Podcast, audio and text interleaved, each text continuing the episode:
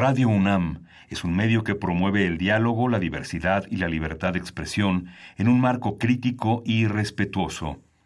Los comentarios expresados a lo largo de su programación reflejan la opinión de quien los emite, mas no de la radiodifusora.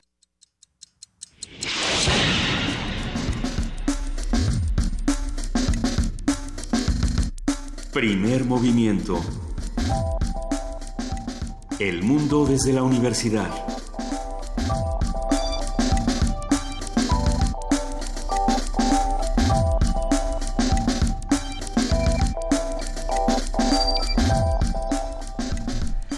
Siete de la mañana con siete minutos en este 10 de abril.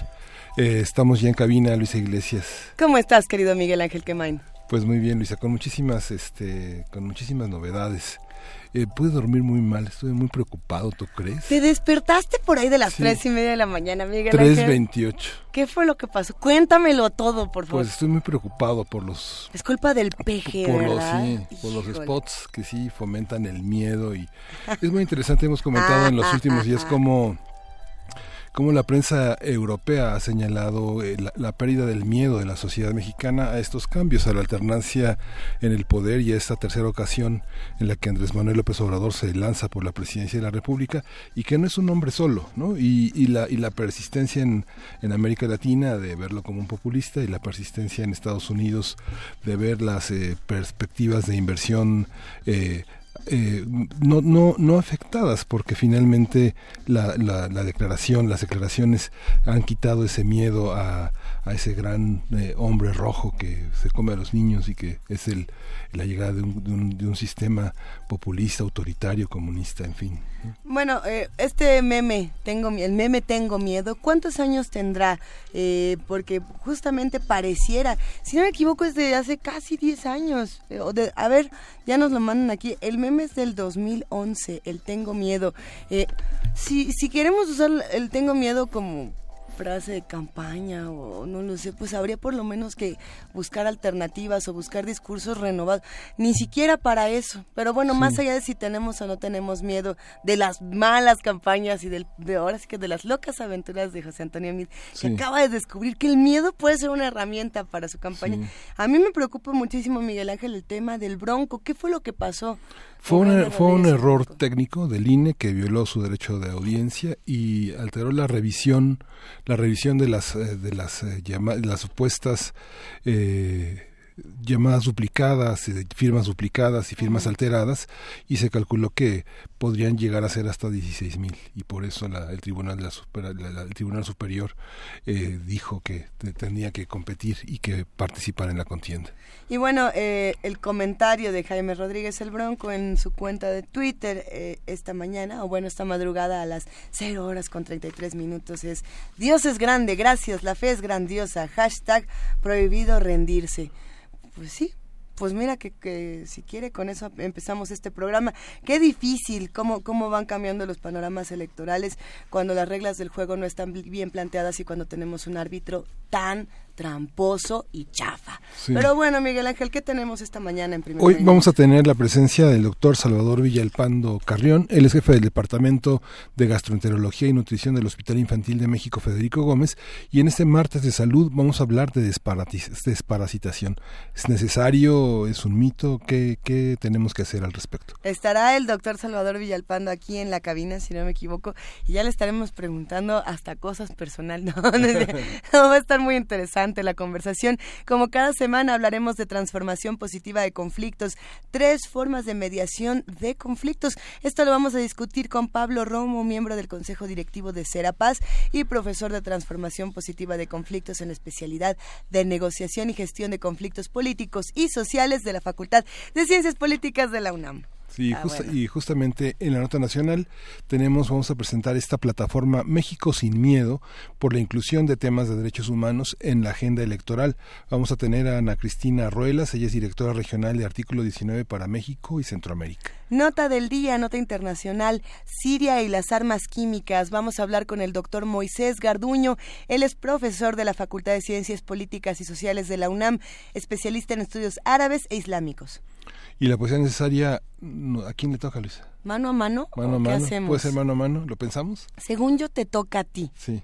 pero no, no lo sé. A ver, traje, traje mi libro, traje mi libro de poesía en la no venía preparado. Pues vas, Miguel. No venía preparado, pero ya traigo mi poesía. ¿Se puede decir a quién traes o no se puede sí, decir? se puede decir. Traes a Segovia. A Tomás Segovia. Qué maravilla. No, pues sí, cómo no, cómo no. Ya estás, Miguel Ángel, te toca la poesía el día de hoy. Y bueno, lo que nos toca a todos esta mañana es discutir qué nos interesa saber de los candidatos y por qué. Esto de la 3 de 3, de la 7 de 7, de la Mil Chocomilk y de, y de todas las que se les quiere ocurrir de pronto sacar para dar sus declaraciones. Bueno, vamos a hablar con el licenciado Eduardo Bor, que es director de Transparencia Mexicana, a ver qué nos tiene que contar Miguel Ángel. Sí, y hoy vamos a vamos a escuchar música, vamos a tener eh, vamos a arrancar con la barranca de la barranca Chan Chan. Ah, qué bonito. Acueto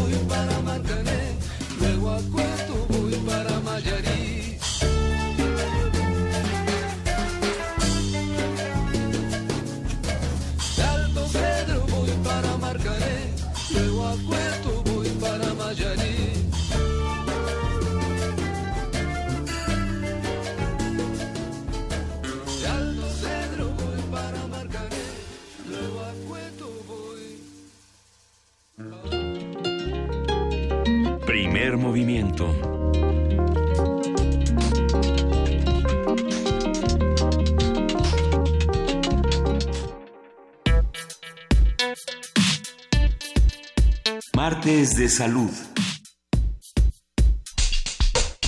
Las parasitosis intestinales se presentan a través de varios síntomas como dolor abdominal, cansancio, malestar general, náuseas, vómito, diarreas, diarreas frecuentes, estreñimiento e incluso enfermedades como anemia. Los parásitos pueden viajar hacia otros órganos por medio de la sangre y afectar su funcionamiento. La Organización Mundial de la Salud, la OMS, recomienda que si se presentan esos síntomas y el médico confirma la presencia de parásitos en el organismo, se debe desparasitar a todos los miembros de la familia dos, mes, dos veces al año.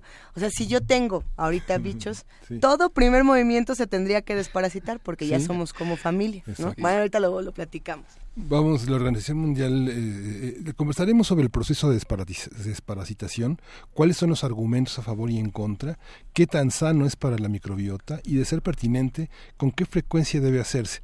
Para ello está con nosotros el doctor Salvador Villalpando, que Carrión, jefe del Departamento de Gastroenterología y Nutrición del Hospital Infantil de México, Federico Gómez. Bienvenido, Salvador. Gracias por Hola, buenos días. Muchas gracias por invitarme. Ya los extrañaba. Nosotros siempre pensamos en ti, Salvador. No te preocupes, te queremos mucho. En las nebulosas de la de la diarrea. Eh, algo así. Oye, a ver, hay bichos, antes de hablar de cuáles, cuáles se van y cuáles se quedan, hay bichos buenos y hay bichos malos en el organismo. ¿O todos son buenos? Sí, yo creo que todos son buenos. pero hay un límite cuando sobrepasan su número poblacional, eventualmente son causan enfermedades, ¿no? Pero tendrían también que vivir ahí, que convivir ahí, ¿no? Todas las este, colonias de, de, esta ciudad, pues hay unos que son más melandrones que otros, pero, pero si estamos todos contentos y felices, este, no nos hacemos daño los unos a los otros y convivimos en armonía, ¿no? A ver, eh, ¿cuántos tipos de, de, de, seres pueden habitarnos o qué tipos de seres tenemos dentro todos los días que están ahí? O sea, es una pregunta estupenda. Imagínate nada más para que nos demos idea de nuestra biota. Tiene más células de bacterias que no nos pertenecen a nosotros que nuestras propias células del cuerpo. ¿Se entiende esto? Es una cantidad bestial de, de, de, células que viven en todo nuestro organismo, en todas Viven más dentro de mí de lo que yo soy. Y en nuestra superficie, en nuestra piel, que lo que somos nosotros en número de células. O sea, en total, si lo pensamos, la biota es ya un órgano por sí solo y se comporta con funciones específicas para mantener nuestra salud y cuando nos, se nos descompone o nos la descomponen, interviene en nuestra enfermedad y en la recuperación de nuestra, de nuestra salud. ¿Es biota o macrobiota? Eh, biota, en general, ¿no? y pensamos en microbiota, ¿no? Mm. Esto está interesante porque el término este macrobiótico tiene otra, otras acepciones dentro de lo que podemos estar asimilando de nuestro organismo, ¿no? Pero la, la, que vive y de la que estamos hablando en este momento es la microbiota, que antes le llamábamos flora. Y cada vez que decimos flora intestinal, ya saben que muere un microbiólogo porque como, los angelitos, ¿no? Este, porque es, un término que, que hacía alusión a que eran plantas, ¿no? Y sabemos que no son, son no son plantas, son un montón de, de gérmenes de diferentes este, estirpes eh, bacterianas, parasitarias, eh, hongos, todos estos conviven dentro de nuestro cuerpo, no solo en nuestro tubo digestivo, en nuestra vía pulmonar, en nuestra vía respiratoria, este, en nuestra eh, zona genital, en nuestra piel, en todas partes tenemos biota. Pero ¿en qué momento se nos ocurrió esto está mal y hay que sacarlo todo y hay que desparasitarlo? Sí, no creas que, era una, una, una, noción así como a, a la ligera. Sí teníamos un conflicto muy serio que se empezó a descubrir desde el siglo XIX, en el que cuando teníamos alteraciones muy graves de contaminación en una población, en el agua de esa población, en los líquidos de esa población, se convertía en una epidemia severísima, este, que podía matar a muchas personas en, la, en una región, en un área. O sea, las grandes epidemias tenían que ver con esta parte de la sanidad. Y a partir de esto, encontrando que hay bacterias que se asocian con enfermedades, como leíste al principio, como anemia, con este, diarreas, con todo esto, y que esto era mucho más frecuentemente encontrado en niños que tenían, por ejemplo, desnutrición y que incrementaba importantemente la mortalidad, la morbilidad, o sea, se quedaban más desnutridos, se quedaban más chaparritos, este, más anémicos y con menor de- desarrollo. Sí, pues se, se determinó como recomendación en todos los países en vías de desarrollo desparasitar dos veces al año. De hecho, esto todavía prevalece en nuestra norma oficial mexicana, como les platicaba al principio. Y esto, bueno, pues dices, si nos están diciendo que no lo hagamos y está en nuestra norma que nos recomienda que sí lo hagamos, ¿qué hacemos? ¿Dónde está el balance? ¿Qué y hay una parte Ajá. que hace la recomendación de la OMS. Si una persona tiene síntomas, hay que averiguar qué tipo de parásito puede estar asociado con estos síntomas, ¿no? No es desparasitar así al volada a saber qué es lo que hacemos. Y de estos síntomas, en identificar cuál es el germen que puede estar generando una parasitosis y de acuerdo a esto, poder dar tratamiento específico dirigido a esa parasitosis, tratando de evitar en la medida de lo posible un proceso que ahora llamaremos elegantemente disbiosis. Disbiosis. ¿Qué? Disbiosis. Ya, para nuestro La disbiosis. nuestra nuestra nuestra este diccionario de Radio UNAM, disbiosis, ¿no? que se refiere al desbalance de nuestra biota. A ver, pero... Incluso esas, ese desbalance puede producir algunas otras enfermedades, no Es sé, que por claro, ejemplo, exacto. depresión, por ejemplo, ¿no? Bueno, ahora ya se han asociado con trastornos psiquiátricos, depresión, este, trastornos de atención, eh, muchísimas cosas que tienen que ver con un balance o un desbalance en nuestra biota. Eh, y hoy sabemos, bueno, también ya lo hemos escuchado, lo hemos discutido aquí en esta mesa, otras veces se asocia también con enfermedades autoinmunes que cada vez son más prevalentes, desde alergia, lupus, eh, asma, enfermedades inflamatorias intestinales, muchas enfermedades que pensábamos no tenían ningún, ninguna posibilidad de relación y hoy sabemos que se pueden muy directamente afectar. ¿no? A ver, Salvador, yo... Espérame, te voy a levantar otra. A y la ver, platicamos al final. Obesidad ¿Obesidad también? Asociada a la disbiosis. A la dis- ¿Y por qué Ah, obesidad? caray, ¿por qué la ¿Pero obesidad? por qué la obesidad? Sí, sí, sí. Sí, no, por supuesto, y bien interesante. Este, hay patrones de biota que favorecen la utilización de azúcares y de energía y de calorías diferentes que otros patrones que podemos adquirir desde etapas tempranas, por ejemplo, desde el nacimiento por vía cesárea versus vía vaginal. Ok. Está súper este tentador esa, esa, esa asociación, ¿no? Sí. o sea, si, si nacen de... si naces si- por vía vaginal Ajá. tienes menos riesgo de obesidad que si naces por vía cesárea y hoy sabemos ¿Por que, qué? que tiene que ver con la adquisición de esta biota a través del canal del parto Ah, ok. entre muchos otros factores obviamente es uno de los factores de riesgo verdad Sí. pero pero es, es no muy muy provocador esto es este solo hecho de pues que muchas veces ya hasta nuestra obesidad tiene algunos componentes de nuestra biota, de este órgano completo que es la, la biota del tubo digestivo, Ajá. bueno, la biota en general, que nos puede estar modificando nuestra propensión a adquirir este enfermedades y desarrollar un estado de salud a lo largo del tiempo. Pero ahora sí que yo no pedí nacer, ¿no? Dirán los chamacos así, oye, a mí no me dijeron por dónde quería salir ni qué biota quería tener.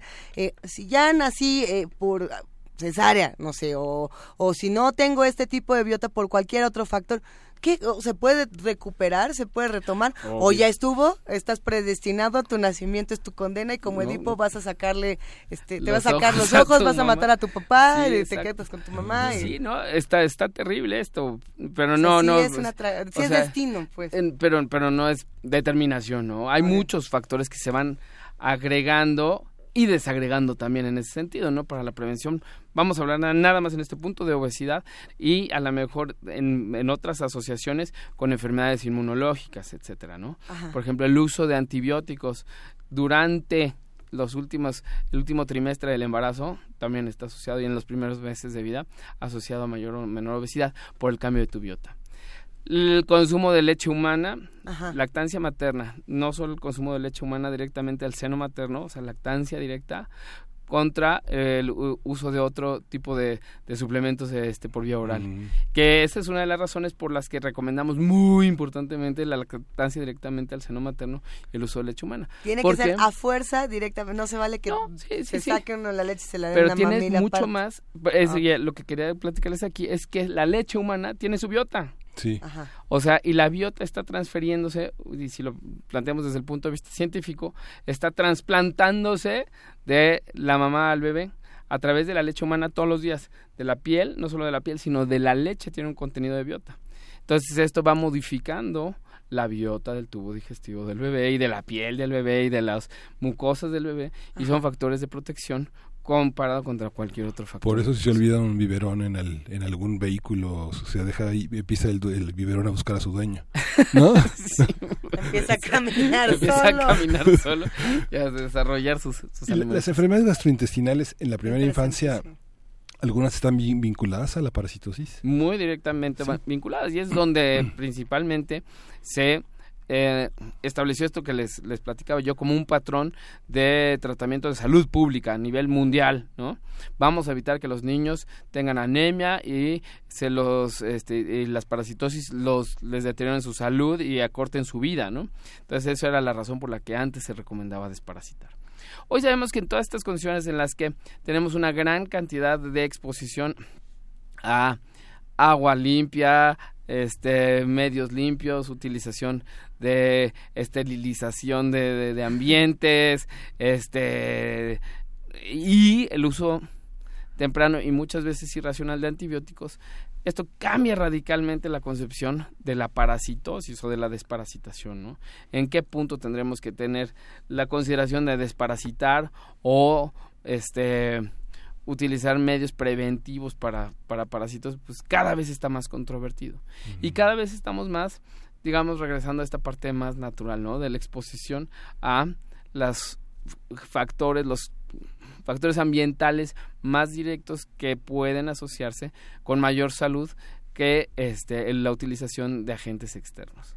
Ahora imagínense también que podemos estar ante eh, consumo de eh, alimentos industrializados que también tienen antibióticos y que también Es fueron que este procesados sus, sus, sus la biota asociada a esos vegetales a esos a esos este lácteos a esos eh, carnes cárnicos etcétera no entonces lo que estamos consumiendo definitivamente tiene que ser diferente a lo que estaba consumiendo nuestros ancestros hace ya no digamos 100 años 50 o 25 años no entonces sí cambia mucho y nuestra utilización de estas de estos gérmenes que estamos consumiendo pues va a ser muy diferente A ver, eh, pensando en los seres eh, más famosos, digamos, los grandes éxitos de la desparasitación o, o de la biota o estos seres que nos aterrorizan, ahora sí que en esta esquina está E. coli y en esta otra está nitrofurantoína. ¿Quién ganará?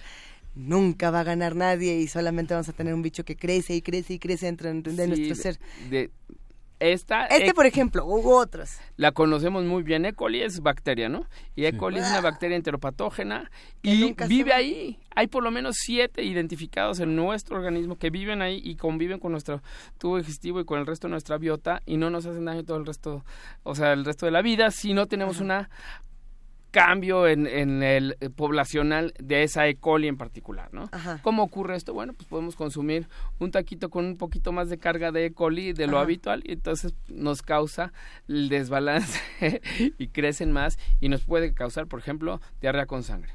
Entonces esa enterotoxigénica y todas la las redes tendremos- dicen, ¡ah! no, diarrea con sangre, ¿por qué estamos desayunando? Por Dios.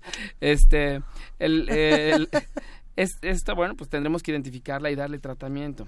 Muchas E. colis que encontramos hoy en día en los cultivos, ni siquiera les damos tratamiento.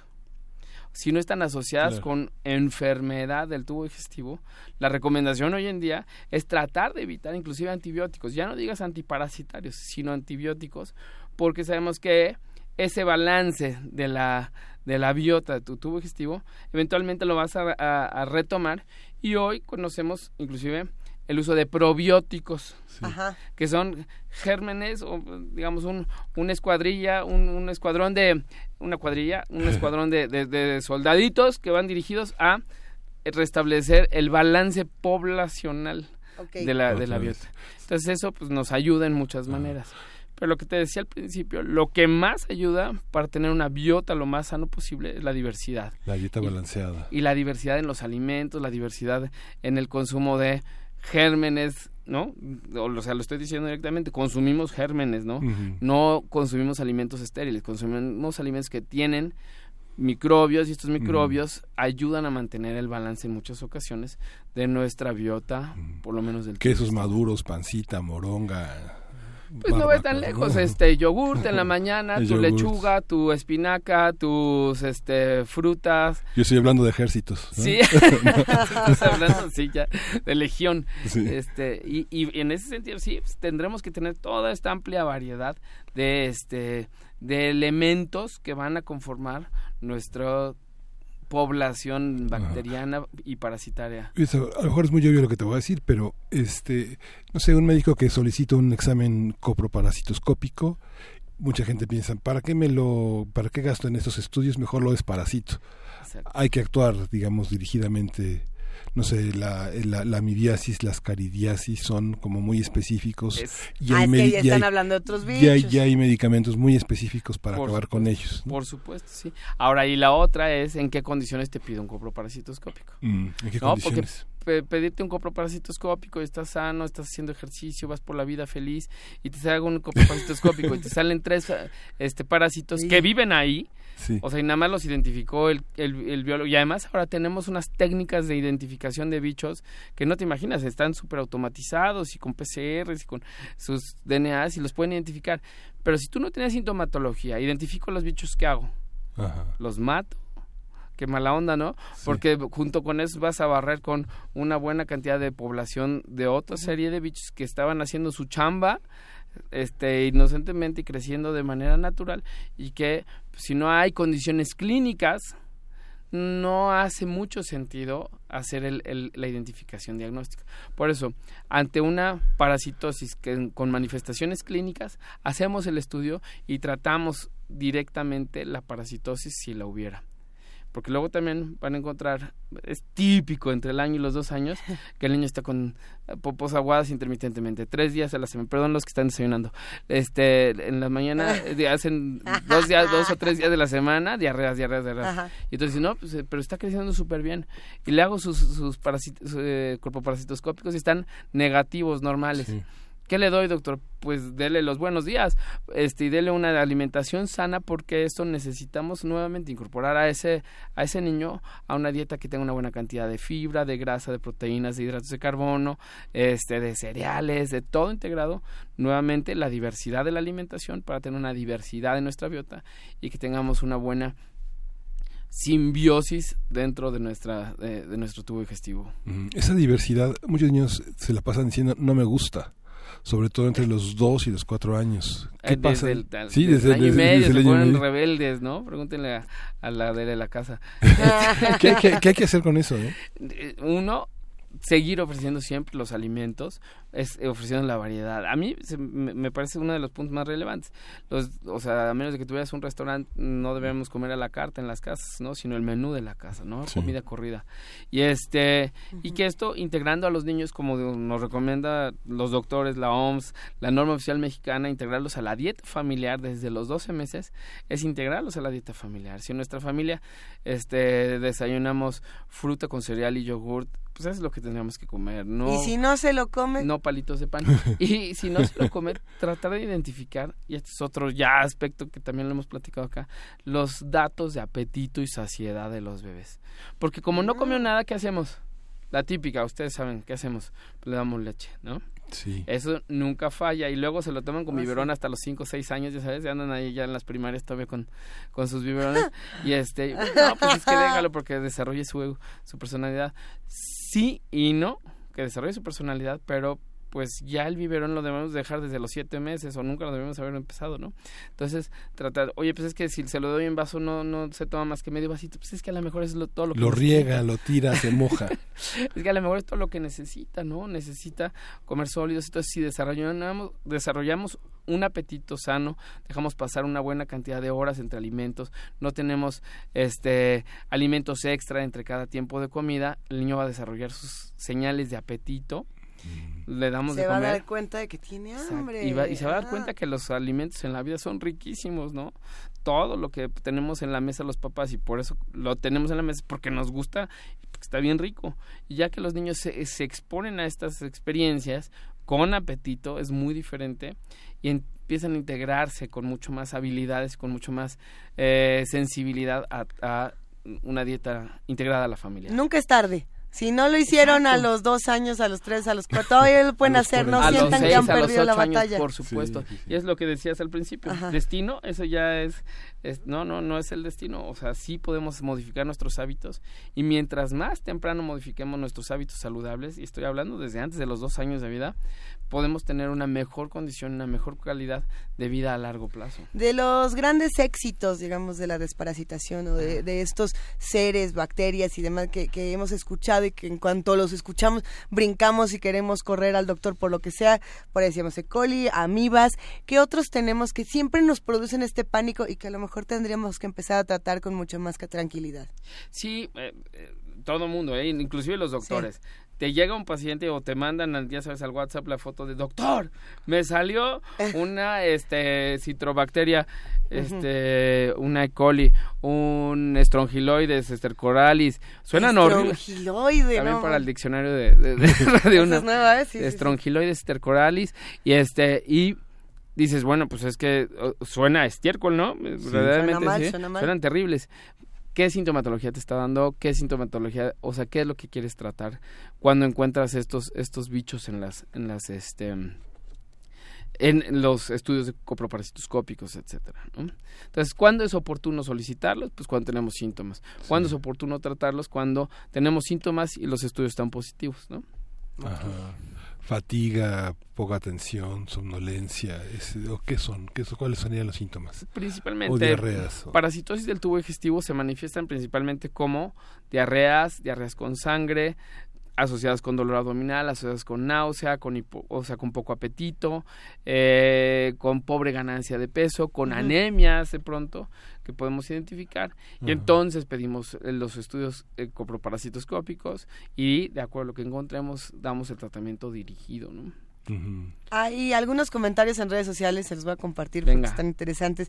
Pétalo Lunar, a quien le mandamos un inmenso abrazo, dice, mi hija de tres años estando en la playa se le metió larva mig migrans. Migrans, ajá, sí. ¡Ah! Y ahorita platicamos de qué es, porque nada más de escucharlo igual ya empiezo a sentir eh, temor. A ver, estuve tres meses buscando pediatras por, pa- eh, para saber qué era y decían que era dermatitis del pañal y no se curaba hasta que di con uno que buscó más allá de lo aparente y supo lo que tenía. Sí. A ver, platiquemos un, mo- un Esas momento de qué es. Muy, muy poco frecuentes. Sí. Afortunadamente, Larva larva migrans. entran por la piel Ajá. y se alojan en la piel, ¿no? Dan sintomatología de piel. Este, hay otros que también se asocian, algunos que se asocian a alimentos que dan, también van a la piel, interesantemente. Otros que se asocian a alimentos y que dan sintomatología respiratoria. Pero como que nuestros ambientes hoy en día son suficientemente limpios en muchos aspectos en los que ya no hay como antes había la exposición amplia a todas estas variedades de este de parásitos. Por supuesto les puedo platicar historias de, de este de eh, lombrices claramente no de que los veo en el endoscopio este eh, asociados también con canes no este o con gatos Bueno, pero que- tampoco podemos satanizar al gato o al perro, ¿no? no ya es a lo que iba Que muchos lo hacen. Porque sí. hoy, en esta condición de domesticación, tenemos a los gatos y a los perros desparasitados, bien cuidados y que cada vez son menos frecuentes estas, estas condiciones, que antes a lo mejor se veían más y están descritas en los libros de O en lugares muy pobres. Sí, claro, y que ¿no? tenemos menos acceso a, a recursos de salud y que inclusive la domesticación de los animales tiene menos acceso a recursos de salud, ¿no? Entonces, sí, sí existen, sí, sí hay que buscarlas, sí hay que identificarlas cuando tenemos sintomatología, pero no le tengamos miedo al parásito que vive con nosotros todos los días. No hay necesidad de eliminarlos, erradicarlos de este, de su hábitat natural, ¿no? So, el, el agua sucia se- en varios medios circuló en las, la- estas, últimas dos semanas el riesgo que, que podía producirse encefalitis, fiebres eh, relacionadas con agua sucia. Híjole, es, es bien, bien interesante este, este comentario, Miguel, porque el, este, porque en las, en México las condiciones de sanidad del agua son bien extremas. Por eso no nos gusta tomar agua de, de la llave, porque sabe a clorinada, sabe a tratada, y es un agua que esencialmente está muy limpia. Está digamos, hasta extremadamente limpia en términos, hasta en esta parte de balance de, este, de la biota, ¿no? El, pero sabe feo, o no nos gusta. Eh, pero, pero de ahí a esta parte de encefalitis y todo esto es bien difícil hacer una asociación epidemiológica de cualquiera de estas condiciones, inclusive de los que son más frecuentes asociados a agua, ¿no? Que son principalmente parásitos y bacterias que pueden crecer en, en estos medios este acuíferos, ¿no? Mi Fernando Sansores nos escribe y nos dice el problema de los antibióticos es que barren con todo y no regresa, no se puede regresar al equilibrio. Eh, ¿Cómo se regresa al equilibrio? A ver, ya nos tomamos dos semanas del antibiótico más eh, excéntrico, fuerte que se nos pudo ocurrir. Ya de- decimos estamos mejor y ahora estamos enfermos de otras mil y un cosas por haber eh, barrido con nuestros seres. Y y eso es un punto muy importante. Si necesitamos un antibiótico, necesitamos un antibiótico. No le Y demos vueltas No le demos vuelta y le damos el tratamiento completo cuando, cuando se debe. Ahora nosotros los médicos tenemos la responsabilidad de decidir claramente cuándo se tiene el antibiótico, ¿no? Pues mm, sabemos, mm, ya ha habido más de 5, 8 años de campañas de no compres antibióticos en la farmacia si no tienes una receta y nosotros los médicos también de recuerda, amigo paciente, que fiebre y mocos verdes no significa este, inf- infección eh, No bacteriana y no, no se trata con la- no la fiebre no se trata con amoxicilina las que se trata con amoxicilina son las infecciones eh, claramente identificadas y que causan algún riesgo. En los niños por ejemplo 90% de las infecciones son asociadas a virus nunca ningún antibiótico les va a hacer ningún efecto a los virus y sin embargo sí van a hacer toda esta parte de el este remoción de la de la biota y que al fin no remoción ¿eh? sino un desbalance de la biota y que al final tarda siempre en recuperarse, pero eventualmente se recupera nuestra a nuestra base que es nuestro estándar familiar de casa de donde comemos de donde este del que nos prepara los alimentos de las manos de los que nos preparan los alimentos pero sí se recupera Eh, en, en este asunto de si te tienes que tomar el antibiótico, tómatelo y si se te, se, se te mueven las cosas, volverán si comes bien. sí ¿Qué pasa, por ejemplo, y bueno, también ya quizás podamos ir redondeando la conversación, cuando no te tomas el antibiótico completo y regresan los seres mucho más poderosos? La, lo- pa- no lo sé, no lo sé. ¿Pasa Sí, o no es, pasa? es muy interesante esto y no es que regresen los seres más poderosos, ¿Nunca sino, se fueron? sino que estos seres, estas bacterias para las, que bacterias. estábamos dando eh, los tratamientos, hacen generaciones, o sea, esas bacterias que eh, estuvieron expuestas al antibiótico y no murieron, tienen una descendencia que tiene más posibilidades de hacer resistencia en particular a ese antibiótico. ¿Sí? Y esto lo vemos mucho en los hospitales porque usamos, o sea, tenemos un ambiente cerrado en los que las son las mismas bacterias que viven en los hospitales y que eventualmente estamos exponiendo los mismos antibióticos. Por eso en los hospitales la estrategia de desarrollo de antibióticos es súper interesante y súper tiene que ser tiene que ser muy inteligente. Pero no es que regresen más poderosos, sino que a ese antibiótico en particular puede desarrollar las generaciones subsiguientes de esas bacterias este, resistencias a los antibióticos. Ahora, es la razón por la que queremos cuando damos un tratamiento completar todo el esquema antibiótico por el bien de ese paciente y por e- evitar las resistencias antibióticas. Pero también la exposición masiva a muchos antibióticos de muchos gérmenes tienen esos riesgos potencializados, ¿no? Entonces, esa es la razón por la que tendremos que ser muy, muy sensibles al uso abierto indiscriminado de antiparasitarios y tratamientos antibióticos que pueden estar desarrollando en nuestras poblaciones bacterianas y parasitarias procesos de cada vez hacerse más difíciles de manejar cuando son patógenos cuando son patógenos. Que acuérdense que igual igual que en las sociedades de, todos los mamíferos siempre va a haber uno que otro que sea maligno pero son los menos por mucho son los menos. Tenemos, a ver, es que si nos da tiempo de hacer un par de preguntitas más. Sí, tenemos un tiempo, un poquito de tiempo. ¿Qué, qué opinas, Salvador, del Ensure? ¿Y que, qué nos recomiendas? Eh, pa- ah, dice, recomienda la toma de probióticos para tratar colitis y gastritis en adultos. Esto lo manda Esperanza Ortiz. Hay eh, eh, indicaciones muy precisas para colitis Ajá. y para gastritis de uso de probióticos. No todo lo curan, no todos los dolores son colitis ni todos los, los ardores de panza son gastritis. Son muchas veces sintomatología funcional que no tiene nada que ver con desarrollo de disbiosis. Y sí hay colitis que se asocian muy específicamente para disbiosis. Por ejemplo, para antibióticos tenemos claramente procesos eh, o recomendaciones de probióticos que están dirigidos para dar al tiempo con los antibióticos si lo tuviste ya que indicar y que estos previenen la diarrea asociada a antibióticos. O sea, estamos previniendo una disbiosis y que en el sentido de ya terapéutica colitis, hay colitis muy específicas que tienen muy buenas respuestas a probióticos muy específicos. No todo sirve para todos, ¿no? Este, en el sentido ya ahora de prevención, muchos probióticos están probados en la arena clínica. En la arena preventiva hay pocas experiencias como este terapéuticas. Pero sabemos en poblaciones grandes que el uso de este muy popular por ejemplo de los este búlgaros que mencionas al principio este las leches fermentadas etcétera pueden prevenir y pueden ayudar a establecer una salud digestiva mucho mejor que este que el uso terapéutico de algunas este de, de, los probióticos como terapéuticos ¿no? Está y en la vejez qué pasa Salvador o sea digamos hay un cambio a partir de qué edad hay un cambio radical en esto eh, radical, o sea, es que en esto, Miguel, es bien interesante porque de la primera semana de vida a la segunda semana de vida hay un cambio radical y eso va cambiando a lo largo de nuestra adultez, a lo largo de todas nuestras etapas. Depende mucho del balance de, nuestro tubo, de nuestra alimentación, de, de, los alimentos que estamos teniendo, a la diversidad de nuestros alimentos, que conforme llegamos a la, a la vejez, si te fijas, cada vez vamos haciendo menos variedad y menos diversidad de nuestra, de nuestra dieta. Y esto en muchas ocasiones se asocia a este tipo de disbiosis que tienen que ver también con un poco de la senescencia, ¿no?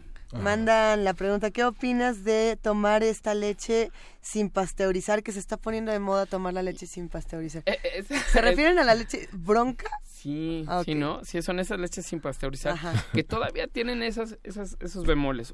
obviamente dijimos que, que en la industria se están haciendo muchas cosas para tener los antibióticos, los procesos de pasteurización, pero que son muy dirigidos a gérmenes que son muy, muy, muy patógenos. ¿No? Esta asociación, no, las vacas de manera natural no están, no tienen estas este, enfermedades eh, en la leche. Sin embargo, cuando las desarrollan y cuando el humano las contrae, son enfermedades que son altamente patogénicas, pero muy altamente patogénicas. Y es la razón por la que de manera cegada se, se elimina la, este, eh, por medio de la pasteurización.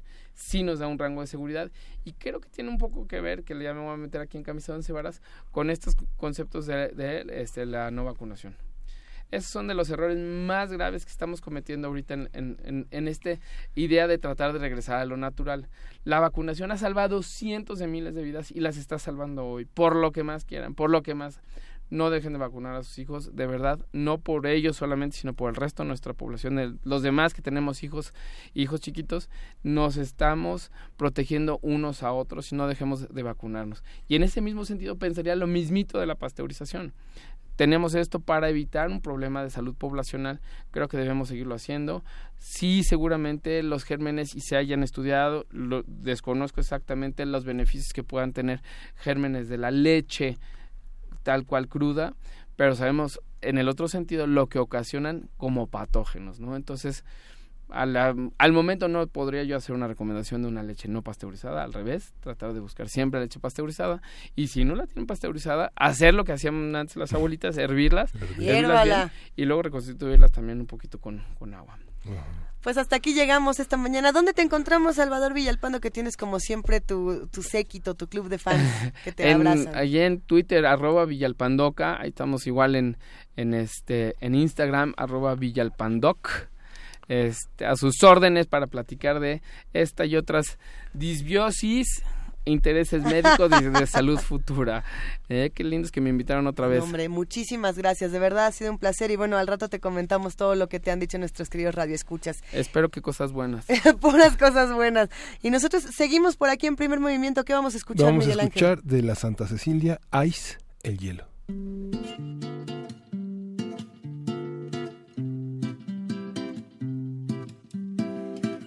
Eva pasando el trapo sobre la mesa y está cuidando que todo brille como una perla.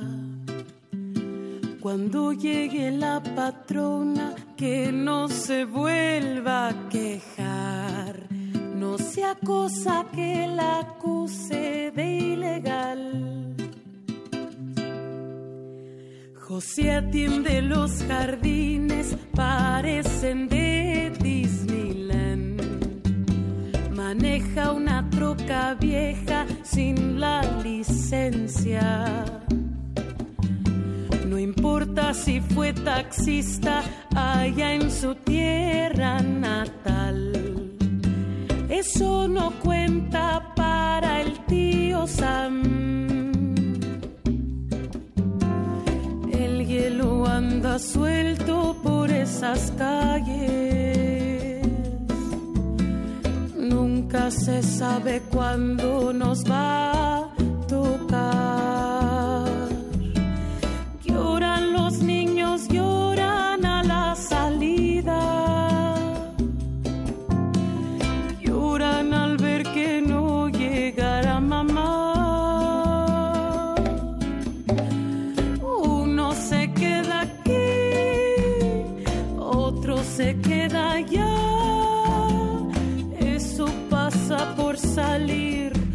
Trabajar.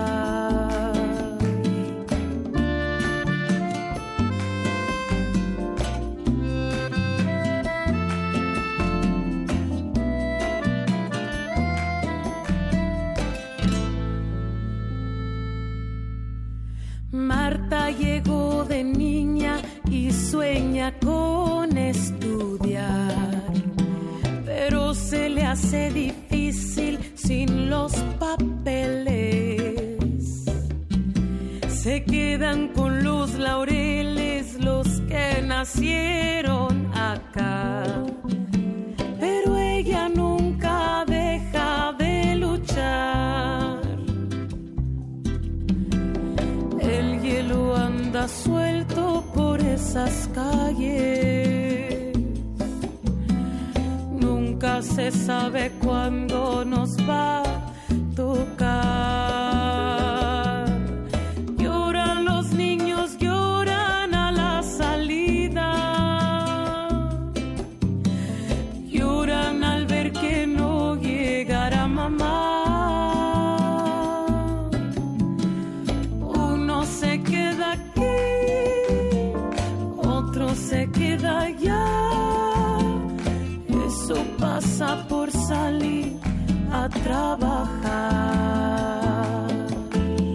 Uno se queda aquí, otro se queda allá.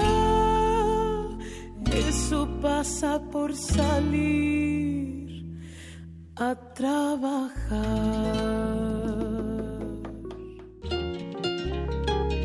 Primer movimiento.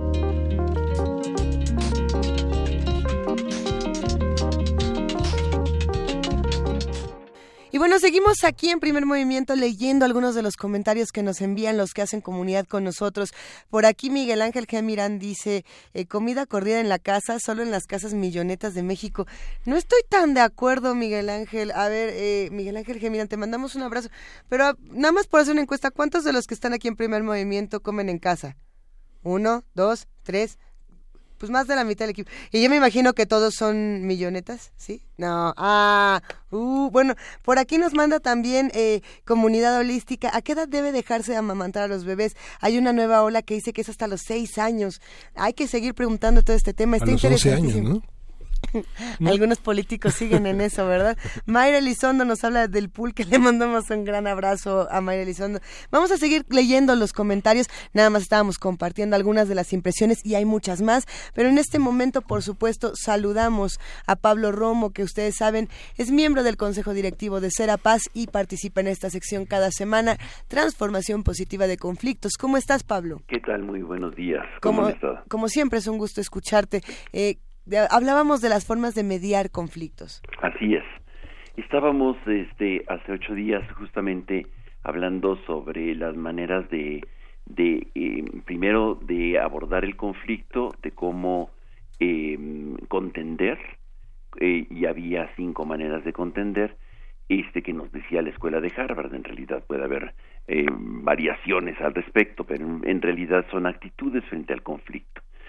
Y en esta ocasión me gustaría simplemente mencionar que para abordar los conflictos hay varias maneras de, de abordarlos. O los actores sociales en conflicto, digamos, los movimientos sociales que tienen alguna dificultad, algún problema, algún conflicto, por un megaproyecto, por ejemplo, porque quieren hacer un aeropuerto en su, en su predio, eh, tienen que decidir cuáles son los caminos que van a tomar para, eh, eh, para contender. Y la manera para contender hay, digamos, tres maneras de abordar una, eh, una ruta. Una que puede ser a través de, de, un sistema adversarial, es decir, este, irse a un juicio. Este, otra a través de los sistemas alternativos de la negociación o el arbitraje o eh, a través de la mediación también. Entonces, hay diferentes rutas para abordar la eh, conflictividad y el actor tiene que Em, eh, el, actor que me refiero puede ser un conjunto de, de, campesinos en algún eh, predio, etcétera, o pueblos indios o vecinos de alguna colonia. Eh, normalmente actúan de acuerdo a lo que les funciona. Entonces, este, generan algún tipo de bloqueo, por ejemplo, porque no confían en las eh, autoridades jurisdiccionales, ¿no? Por ejemplo, el Tribunal Electoral no se le confía, entonces actúan de otra manera. La manera de actuar de los actores sociales en conflicto eh, puede ser a través de eh, la presión, a través de la movilización o a través de acudir a esto que se llama ahora en los y, y, que, digamos, está creciendo cada vez más en los sistemas de justicia alternativos que se llaman mecanismos alternativos para la solución de conflictos, en donde nosotros encontramos eh, varias figuras que pueden optar y, en donde pueden, eh, de alguna manera más profesional y cada vez más profesional, se encuentra esta posibilidad de, de, de, encontrar med, medios alternativos de, de transformación de los conflictos. Por una parte, tenemos en donde los actores eh, se enfrentan uno con el otro, es decir, a través de la mediación o de la construcción de consensos, o a través de un tercero que no tiene un carácter jurisdiccional, como puede ser un juez, por ejemplo, o el mismo Ministerio Público, sino que este, ayudan eh, a conducir el conflicto por diferentes rutas. Una puede ser a través del arbitraje. Normalmente el arbitraje se eh, acude a él cuando son eh, conflictos y se necesita un, un expertise, una, una experiencia eh, profesional en alguna situación para definir cuál es la litis y en qué se está eh, y quién es el que tiene la razón. Ahí sí tiene un carácter vinculante. El árbitro y su decisión dice si este gana o este pierde o tal cosa si era una eh, una piedra que proviene de la comunidad de tal parte que fue arrojada contra los otros. En fin, la mediación, el mediador este es el tercero que hemos ya hablado muchas veces, el tercero que facilita, que mueve el eje de la de la discusión entre las partes y las partes van a ir generando eh, lo, las vías de solución. El mediador eh, eh, ayuda, empuja a que los actores este, encuentren eh, vías de solución y consensos. La conciliación también es una figura que está eh, muy metida en los mecanismos alternativos de solución de conflictos y que es reconocida como una figura jurídica a través de las leyes, la ley federal, por ejemplo, hay una ley importante para el reconocimiento de estas figuras. La facilitación también es un, um, un tercero que está este, ayudando, auxiliando simplemente para que hablen las partes. Y la regulación, en donde también este, hay un, una figura que está de alguna manera simplemente recordando las reglas del juego.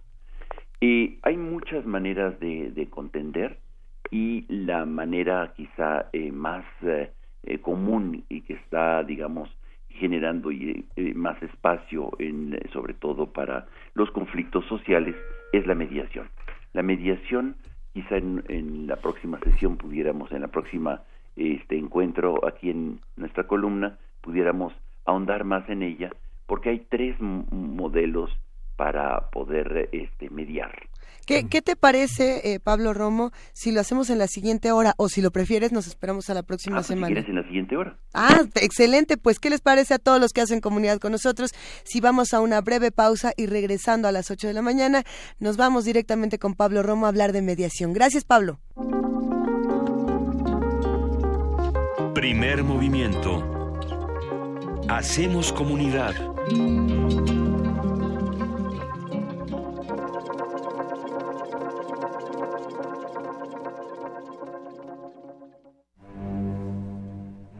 Una orquesta en la cocina.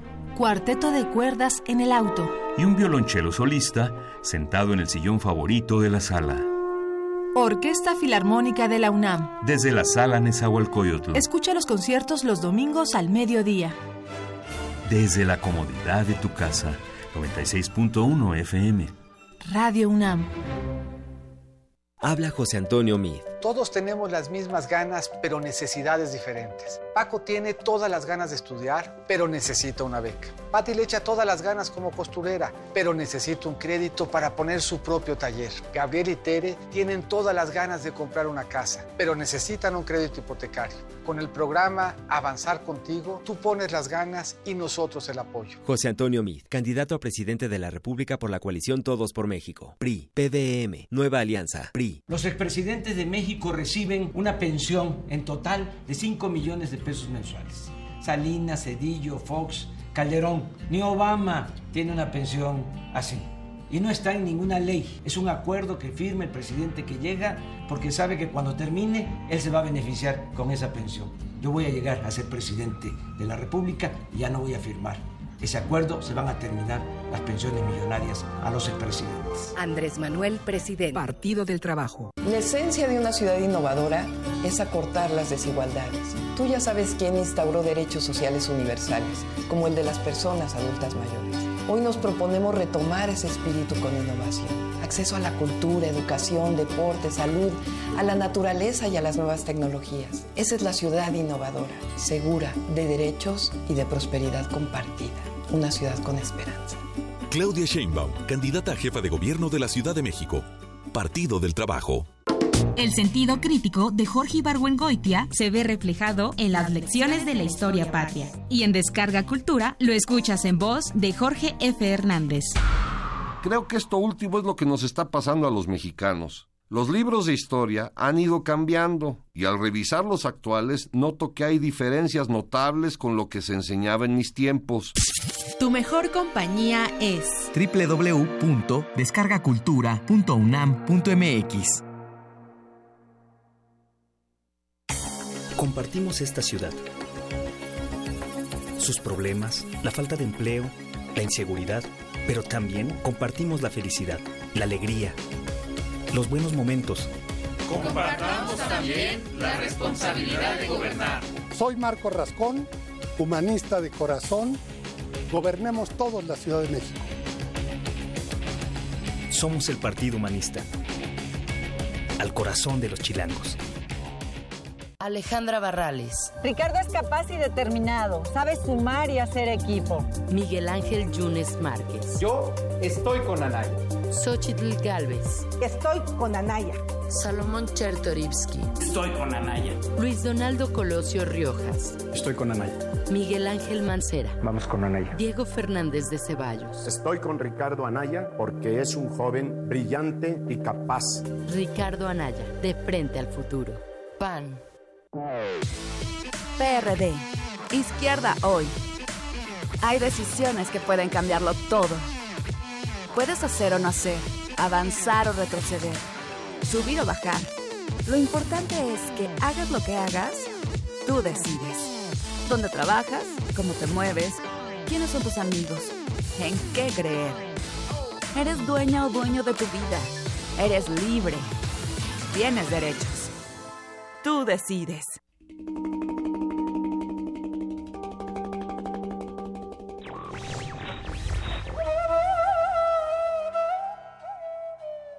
Detesto lo que escribes, pero daría mi vida para que pudiera seguir escribiéndolo.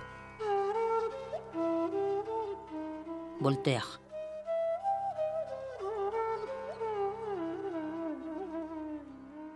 Radio UNAM Búscanos en redes sociales, en Facebook como Primer Movimiento UNAM y en Twitter como P Movimiento o escríbenos un correo a primermovimientounam@gmail.com.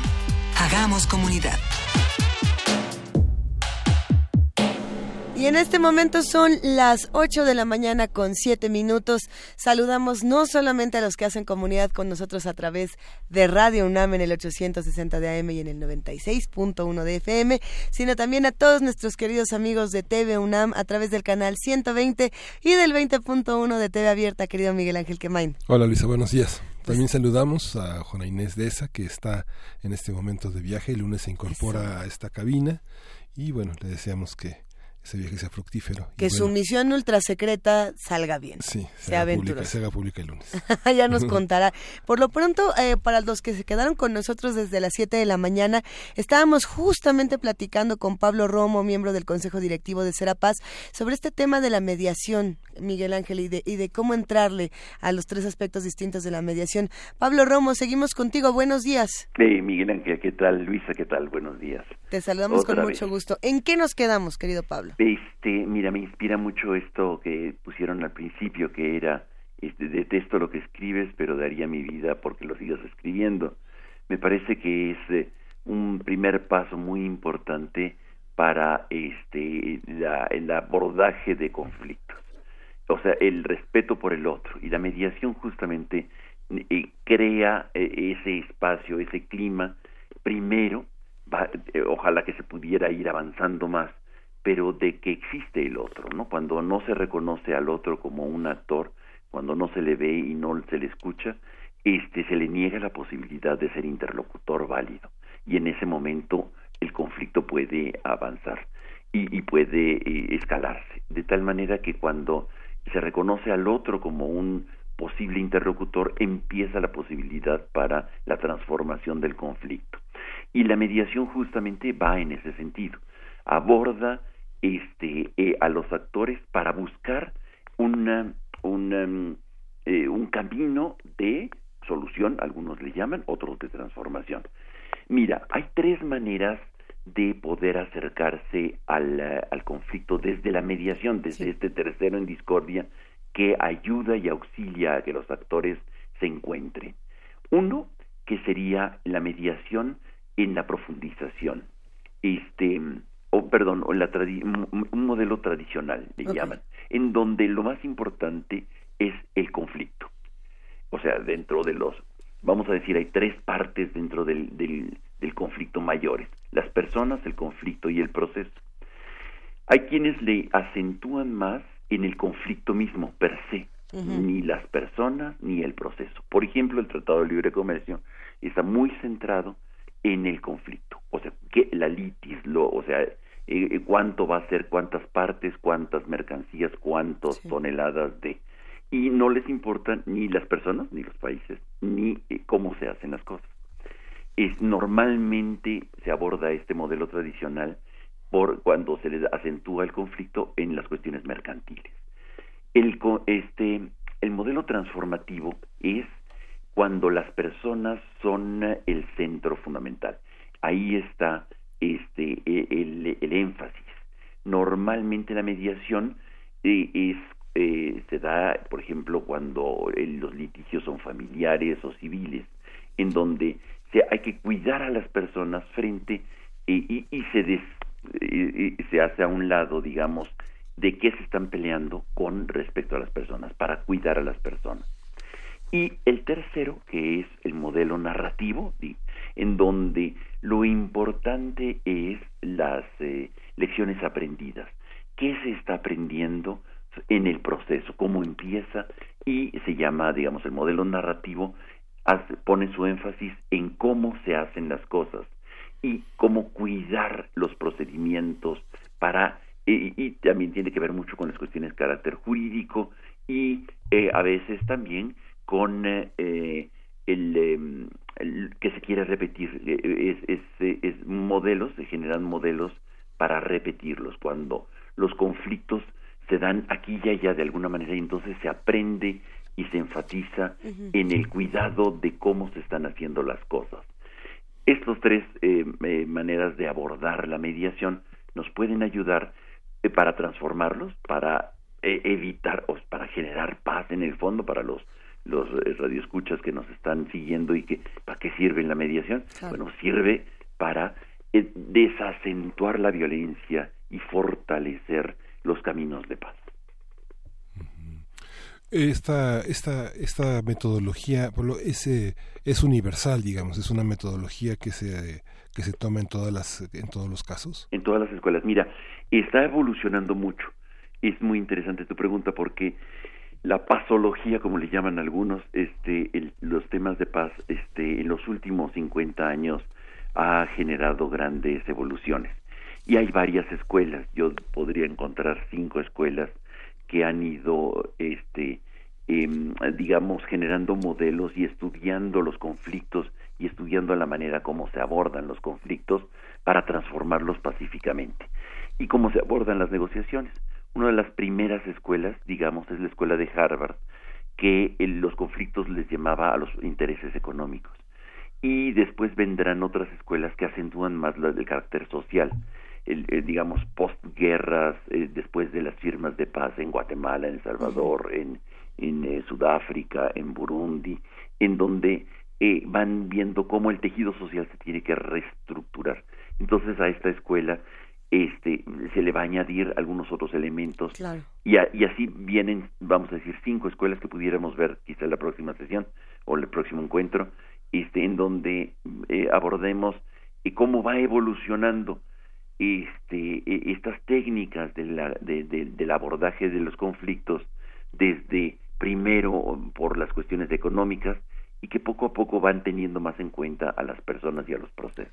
Antes de despedirnos, querido Pablo Romo, por aquí recibimos una pregunta interesante en redes sociales y, venía un poco a cuento con el tema de las elecciones. Decía, ¿cómo podemos hablar de mediación o quién podría mediar cuando el árbitro del juego, es decir, el INE, está permitiendo eh, que se rompan las reglas y que el conflicto crezca? Y si no me equivoco, lo, lo, lo plantearán, me imagino, por el tema del bronco y la entrada del bronco en estos procesos electorales. A ver, hay dos caminos importantes de entrada, de abordaje del conflicto. Uno, carácter jurisdiccional y otro no jurisdiccional y alternativo.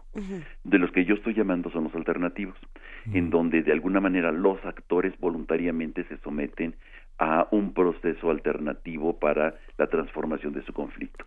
En el caso del INE y del TRIFE particularmente, tienen un carácter jurisdiccional, es decir, el fallo de el, eh, de, primero del INE este que dice no al bronco y después el tribunal que dice sí al bronco tienen un carácter jurisdiccional, es decir, tienen un carácter vinculante en donde su eh, decisión es eh, absoluta y tiene que respetarse.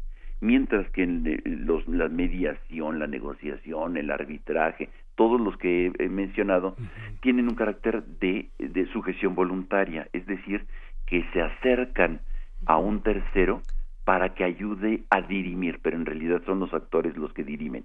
Ahí no va a haber ni negociaciones, ni este ni mediaciones ni conciliaciones. Simplemente es un fallo y en donde se acata. Entonces ahí lo que ocurre es que crece el conflicto. Claro, evidentemente pues muchas veces y por eso por eso está creciendo los modelos eh, alternativos de solución de conflictos. ¿Por qué? Porque no hay credibilidad en eh, en el sistema jurisdiccional. Pues necesitamos otras 20.000 sesiones eh, eh, contigo, querido Pablo Romo, para ir entre todos desentrañando lo que ocurre con estos conflictos y con las posibilidades tan grandes que tiene la mediación. Te agradecemos muchísimo por haberte tomado el tiempo de seguir hablando con nosotros después de las 8 de la mañana. Luisa Miguel Ángel, un abrazo, que estén muy bien. Gracias. Un abrazote, te abrazamos y nos vamos directo a nuestras notas. Quédense con nosotros, se va a poner muy interesante.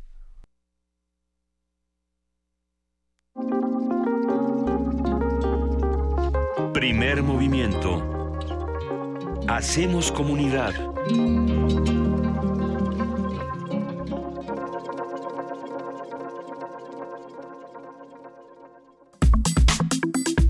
Nota Internacional. El sábado pasado murieron 70 personas en la localidad de Duma, en Siria, luego de un presunto ataque químico en la región de Guta Oriental. Y así le informó la ONG Cascos Blancos, dedicada al rescate de víctimas en zonas donde operan grupos rebeldes. El domingo Donald Trump, presidente de Estados Unidos, culpó a su homólogo sirio Bashar al-Assad de ser responsable de dicho ataque. A través de su cuenta de Twitter señaló a Vladimir Putin y a Irán por, cito, apoyar al animal de Bashar al-Assad. Esto fue lo que dijo. Ayer el mandatario de Estados Unidos advirtió que en las próximas horas decidirá si ataca a Siria. Por supuesto que todo lo hace en Twitter, porque como todos tenemos aquí 12 años y redes sociales, pues así se resuelven los conflictos internacionales. Sí, por su parte, Vasily Nevencia, embajador ruso ante la ONU, afirmó que el supuesto ataque químico fue un montaje de los rebeldes y acusó a Estados Unidos, Reino Unido y Francia por usar el chantaje, la difamación, las sanciones y la amenaza de uso de fuerza contra un Estado soberano. El diplomático ruso sugirió a los expertos de la Organización para la Prohibición de las Armas Químicas visitar Siria para investigar el supuesto ataque en Duma. El gobierno ruso también informó que dos casas israelíes F-15 realizaron ayer un ataque contra una base militar en el sur de Siria, donde operan fuerzas leales a Bashar al-Assad y fuerzas aliadas iraníes.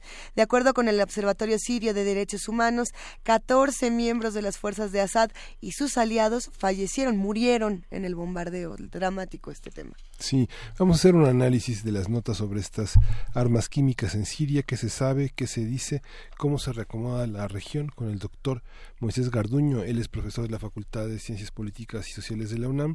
Él es especialista en estudios árabes e islámicos contemporáneos y un colaborador habitual del primer movimiento. Gracias, Moisés, por estar con nosotros. ¿Qué pasa en Siria? ¿Cómo está esta situación del bombardeo? ¿Es un montaje? ¿Cómo, cómo leerlo? Buenos días, eh, Miguel Ángel. Buenos días, Luisa. Eh, encantado de escucharlos esta mañana, a pesar del tema tan eh, dramático como bien comentan. Pues eh, yo quisiera comenzar un poco por el contexto y el timing político en el que se da este, este acontecimiento.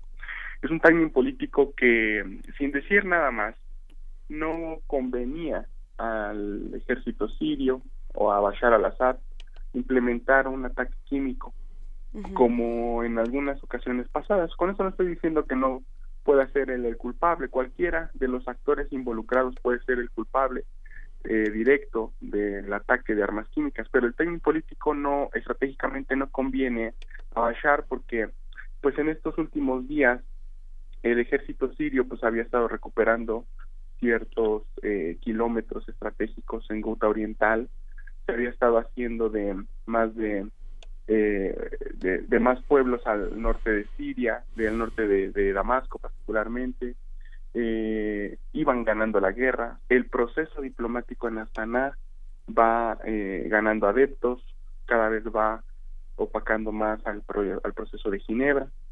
En términos diplomáticos se da en un timing político en el que la tripleta Turquía, Rusia e Irán se reúnen en Ankara para dar una ruta más de confianza para salir del conflicto se estaban construyendo ahí algunos hospitales, se estaban liberando algunos prisioneros de parte de la oposición, es decir, el término político no era conveniente para esta esta parte de la alianza Irán, Rusia, Siria, Turquía.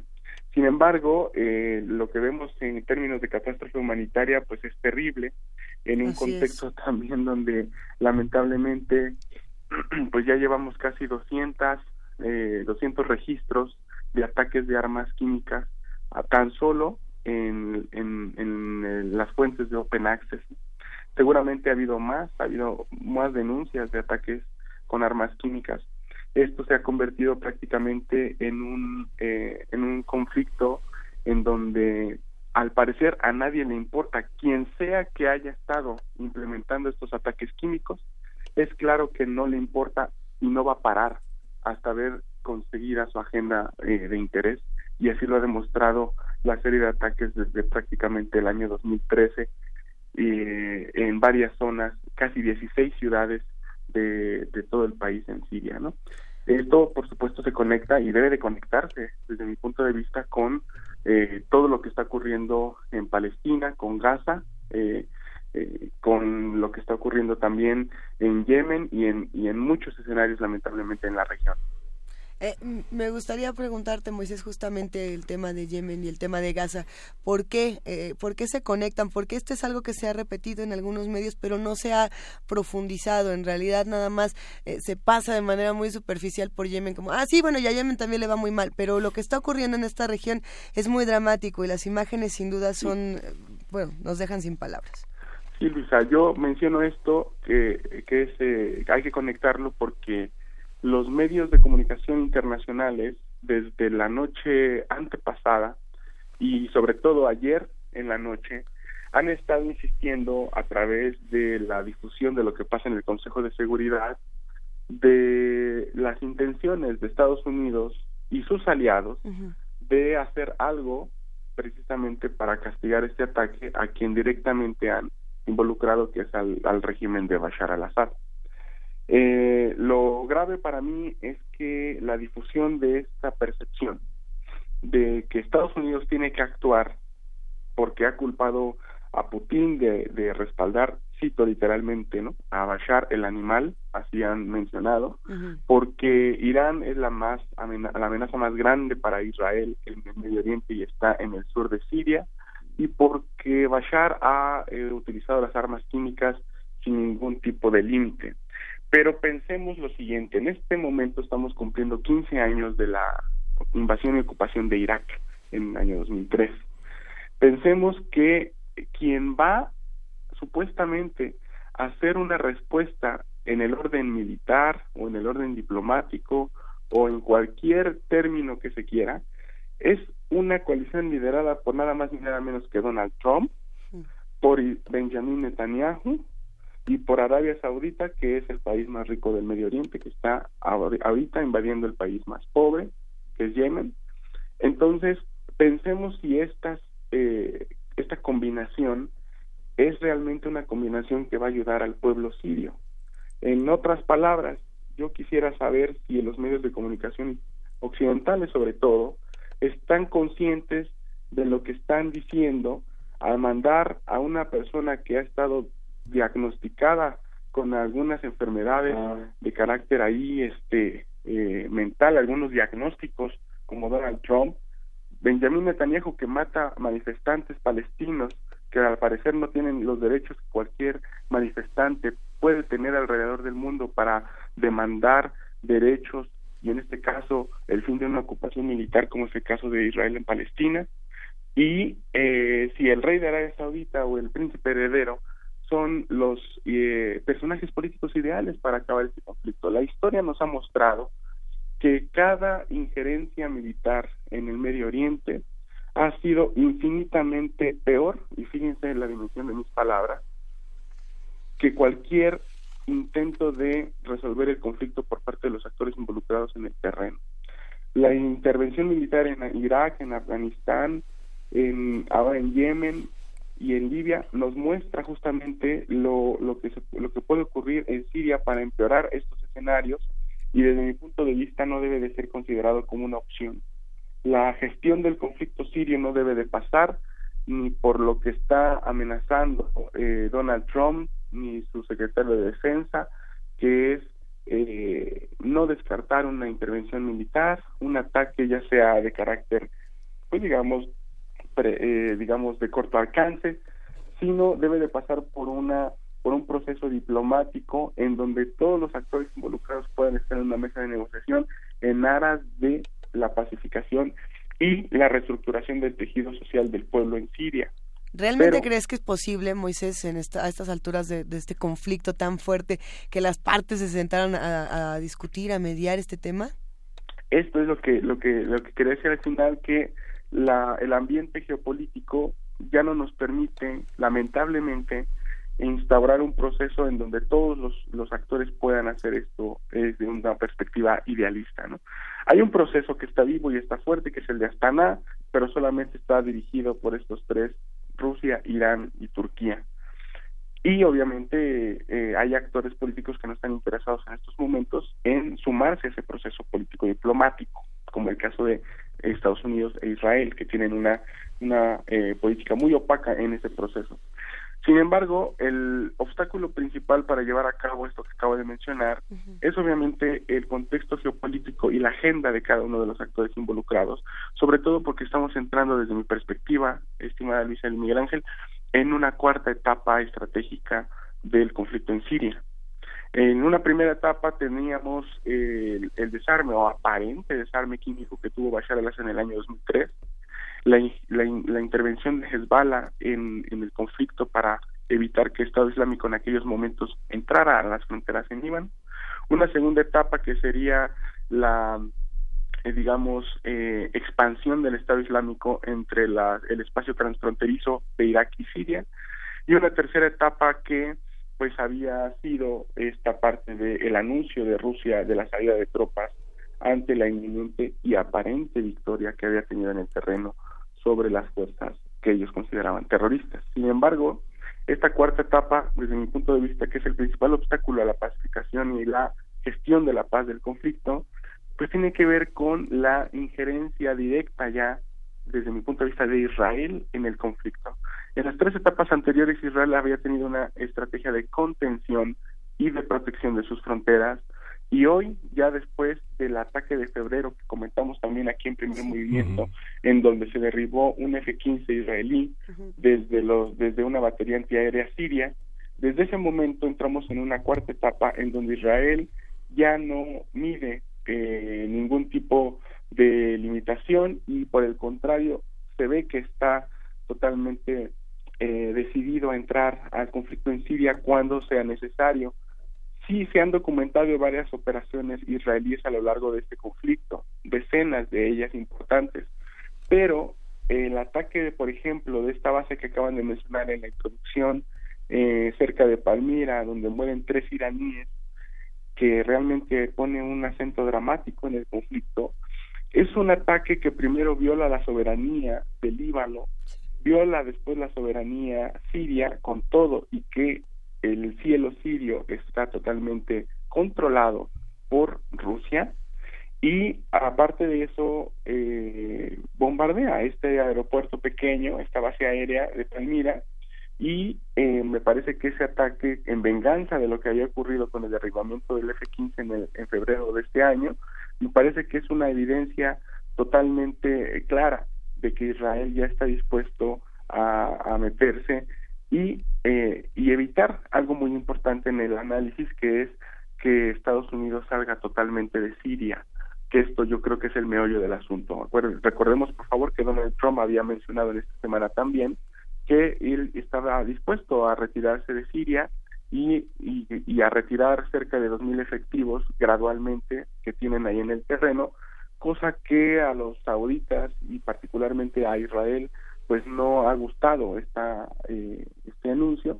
Y me parece que eh, haya sido el responsable que haya sido eh, al respecto de las armas químicas, esto es un elemento de presión para que Donald Trump se retracte de ese anuncio, cosa que ya ha hecho, que ya ha comentado que va a tener un alto precio esto que acaba de hacer desde sus palabras Bashar al-Assad, y mantener a Estados Unidos enfrascado en este conflicto que tiene todavía lamentablemente mucha vida y, eh, y una reconfiguración que involucra directamente ya aquí a, Israel y eh, persiste en la administración Trump con Estados Unidos.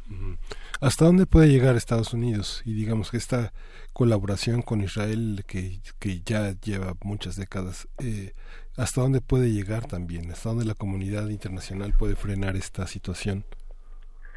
Mm, yo ayer mientras leía las notas que, que, tenía aquí para preparar la entrevista, pues yo veía que eh, Donald Trump tenía muy pocas opciones en términos en términos eh, políticos Obviamente la ruta preferible para toda eh, persona crítica que quisiera ver un escenario diferente en Siria, insisto, pues es la diplomática. Hay una ruta diplomática que está abierta y que Donald Trump podría explotar eh, en aras de eh, crear, por ejemplo, una conferencia internacional de pacificación con todos los actores involucrados, retomando Astana y Ginebra, fusionando tal vez esos procesos en uno muy fuerte, pero lamentablemente impera, como decíamos, el ámbito militar. hay una cosa que, que, que involucra directamente a Estados Unidos con esto, que desde mi punto es, desde mi punto de vista es lo que está pasando al interior de Estados Unidos. Y tiene que ver con los documentos que el FBI decomisó al abogado personal de Donald Trump y el cual al parecer contiene información muy valiosa, no solamente a propósito de lo que pagó Donald Trump a una, a, una actriz de cine porno, sino también a propósito de lo, del famoso Russia Gate y de la, del involucramiento de Rusia en las elecciones. Me parece que también, que igual que el año pasado, eh, que teníamos una situación similar a propósito del mismo tema al interior de Estados Unidos, me parece que Donald Trump también eh, estará aprovechando esta eh, situación al exterior de Siria eh, y al exterior de Estados Unidos para aprovechar Siria y lanzar o distraer la atención pública de la esfera transnacional hacia este punto. Y por eso está haciendo este tipo de declaraciones al respecto de una intervención militar de corto alcance y de eh, tener una tercera opción que también puede ser barajeada, que es la imposición de sanciones en el seno de el Consejo de Seguridad, cosa que Rusia estaría obviamente vetando, pero que también puede ser una eh, una reacción natural por parte de Donald Trump y también por parte de la presión de sus aliados, ¿no? Eh, más o menos por ahí podría ir el, eh, el desarrollo de la decisión de Donald Trump. Sin embargo, pues hay que esperar también, porque Donald Trump, acuérdense que su política exterior ha sido una política exterior muy muy cambiante, es una geopolítica del caos en el que todo el tiempo está eh, llena de contradicciones, llena de incidentes, eh, él dice una cosa y luego el secretario de Defensa dice otra, entonces eh, hay que esperar a ver los hechos en el terreno y estar muy pendientes de las declaraciones de gente como Matis, como el mismo Bolton, ¿no? Lo que para mí es una gran paradoja es que eh, eh, John Bolton tenía un día ya como como eh, asesor de seguridad nacional y la primera crisis que se enfrenta a Bolton es justamente la de Siria, ¿no? O sea, pareciera que todo que todo conjuga, pero me parece que la primera declaración de John Bolton ha sido una declaración para sorpresa de muchos un poco mesurada, ¿no? Eh, el, el, John Bolton no está a favor de un ataque directo en Siria, sino a través y a favor de un ataque directo con Irán. Esto es lo, lo más peligroso desde mi punto de vista, desde que me enteré de la noticia, que sucede en el, alrededor del círculo que rodea ahora a Donald Trump. John. Bolton es un Perdón, sí, adelante. No, no, no, me quedé pensando justamente en estas personalidades, en Bolton, en por supuesto Trump, en Netanyahu, en Bashar al-Assad, y en todos estos nombres, Moisés, que, que siempre podemos ver o que afortunadamente podemos conocer a través de los distintos medios para poder criticar y discutir, eh, pero hay muchos otros nombres que nunca, que nunca escuchamos, no solamente los nombres de las víctimas, sino en este caso muy particular de estos conflictos, el, el nombre de los distintos francotiradores, de los soldados y de los que tienen que ir a a violentar y a violentarse. Te lo digo por este video que seguramente eh, ya viste y si no, bueno, no, no, no estamos recomendando a nadie que vea este video, pero bueno, se volvió viral en los últimos días de un francotirador eh, de Israel que justamente mata a un palestino y bueno, entre todos hacen una gran fiesta y el ministro de Defensa israelí eh, ya de entrada validaron que el video era real y luego lo celebraron, dijeron pues sí, está bien que se celebre, lo que está mal es que se grabe. ¿Qué pasa con esta otra parte de la violencia, con los que tienen que estar ahí y los que tienen que estar normalizando estos conflictos tan dramáticos y tan trágicos? Sí, bueno, ahora yo pienso que el uso de las redes sociales ha exacerbado y ha visibilizado demasiado esto que ha sido, eh, Luisa, ha sido habitual esto.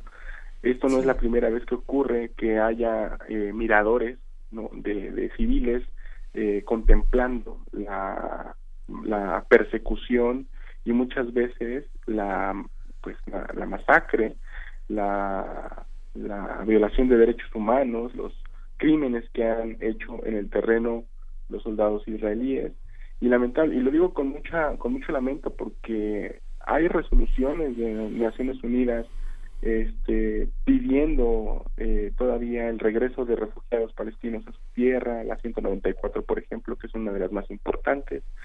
Eh, y esto yo lo menciono porque a raíz de la publicación de un de un documento de seguridad nacional en Israel que ve directamente a los al número de palestinos eh, en todo el territorio ya no como un número menor al de los israelíes sino prácticamente ya está un poquito arriba el número de palestinos frente a la población israelí. Eh, por ejemplo, la, la página de internet de la Administración Civil Israelí, así se llama a este órgano que se dedica a, pues prácticamente velar por la parte de la demografía, que es un elemento fundamental para entender este conflicto. Tiene, él ya publicaba que hay 6.8 millones de palestinos frente a 6.5 millones de israelíes y es una fuente israelí. Esto ya eh, obviamente pone en, en, alerta las, eh, pues sí, las alarmas de seguridad nacional de Israel y van a hacer todo lo necesario para tratar de, de revertir este, este porcentaje. Obviamente estas prácticas pues jamás van a ser aceptadas por parte del gobierno de Israel. El régimen va a tratar siempre de, de decir, como lo que ha dicho eh, algunos eh, militares, que no hay, así cito literalmente, algunos militares israelíes dicen esto, no hay inocentes, ni un solo inocente en Gaza, dicen los, los israelíes.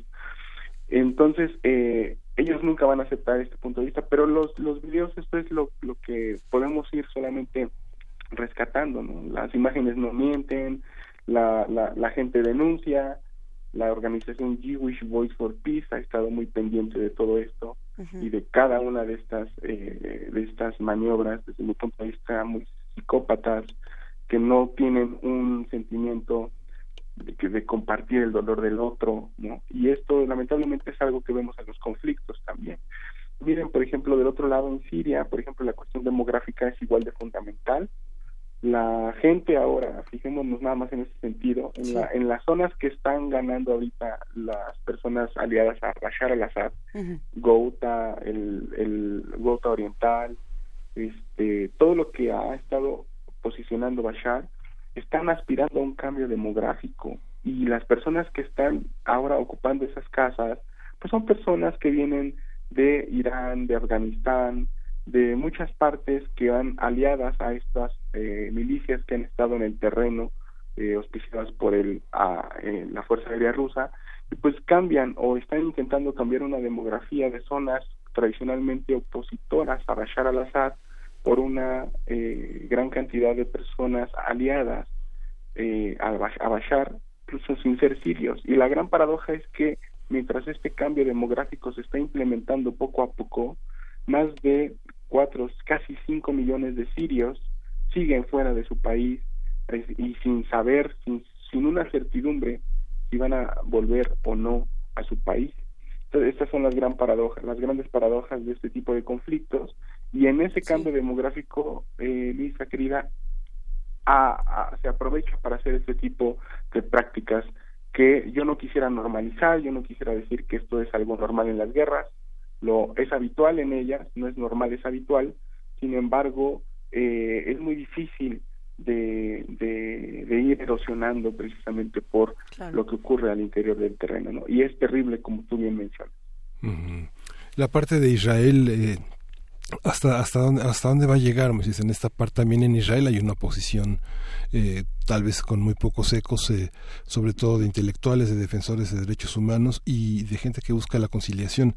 Cuáles son los foros donde esto se puede reflejar no sé uno lo ve no sé en el Instituto del Mundo Árabe en Francia en, el, en periódicos como Le Monde como Liberación eh, pero eh, tiene verdaderamente eco en las eh, en la aerodiputación en los hombres que toman decisiones sobre mecanismos muy muy concretos para evitar esta estos ataques sí en estos momentos me parece que la, la ruta de la paz liberal que se ha venido implementando particularmente desde los acuerdos de Oslo en el año de 1993 esa famosa ruta de paz pues ha estado cada vez yéndose más hacia el fracaso, ha ido demostrando esa ruta de paz que las condiciones en las cuales se, se firmó en aquel momento las famosas zonas que iban a controlar israelíes, israelíes y palestinos y palestinos A, B y C, pues han sido en la práctica eh, algo que ha estado totalmente controlado por el ejército israelí. Mientras esto del muro mientras eh, las intervenciones en Gaza persistan, mientras eh, todavía haya un, eh, una asfixia económica de la economía palestina. Y también hay que decirlo, ¿no? La verdad es que me, me cuesta mucho decirlo, pero es verdad, también la división intrapalestina es un gran obstáculo también para llegar a un foro o mecanismos como los que bien menciona, porque necesitamos eh, unidades políticas. Y en el caso palestino, por diferentes circunstancias, ya sea por cooptación, ya sea por división ideológico, política, o por otras circunstancias, no tenemos una unidad política palestina. Y eso también merma el proceso y hay que ser autocríticos también porque Israel ha cometido muchos crímenes y tiene grandes responsabilidades, particularmente por la ocupación que no termina y las prácticas de colonización documentadas por las propias eh, ONGs occidentales, por Jewish Voice for Peace, como acabamos de mencionar, o por intelectuales como el mismo Ilan Papé, pero también hay un lado palestino que tiene que trabajar en esta unidad política y sobre todo ante las condiciones en el terreno que cada vez más erosionan la posibilidad de crear una solución de dos estados. ¿no? Me parece que ahora ya, dadas las condiciones y los números que acabo de mencionar, los dirigentes palestinos estarían entrando en una etapa, también en una nueva etapa estratégica para buscar la solución de un solo Estado para que esos 6 millones punto ocho de palestinos puedan tener la igualdad de derechos que los ciudadanos israelíes.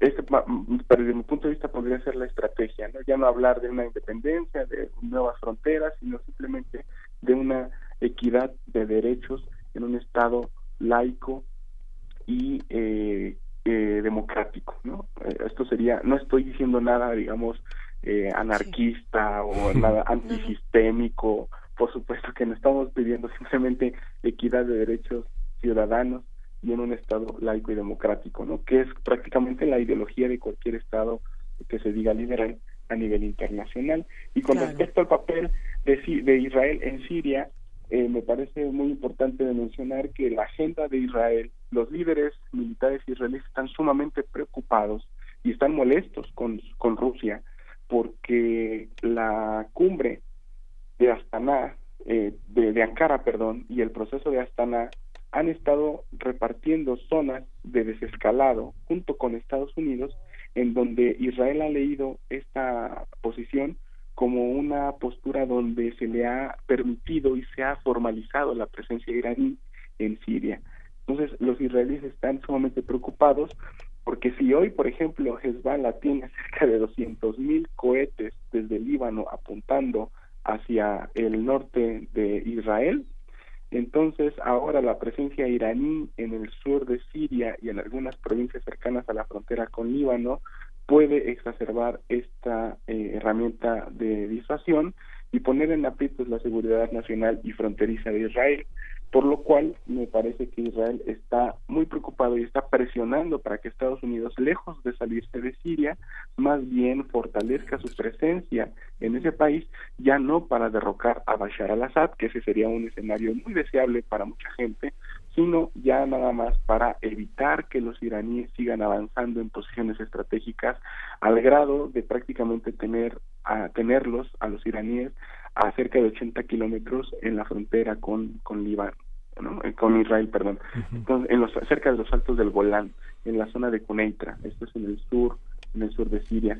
Eh, esta es más o menos la posición israelí y me parece que vamos a tener eh, mucho que, seguir porque todo esto se da en un contexto en donde las relaciones entre Rusia y eh, eh, el mundo occidental están en una de sus peores crisis desde que comenzó particularmente la pues la administración de Donald Trump. Si juntamos por ejemplo lo que pasó con el incidente entre Rusia y Gran Bretaña con Sergei eh, Skripal que fue el ex espía al que Reino Unido acusa de a Rusia de haber asesinado o bueno, haber envenenado junto con su hija si notamos, por ejemplo, la molestia de Israel con Rusia por lo que acabo de mencionar, y también por la injerencia o hipotética injerencia de Rusia en las elecciones de Estados Unidos, podemos ver que hay también como una especie de reacción de esta de este lado del mundo en contra de Rusia, pues porque había estado ganando muchas posiciones estratégicas a partir de la guerra en Siria, ¿no? Hoy ya para cortar este comentario,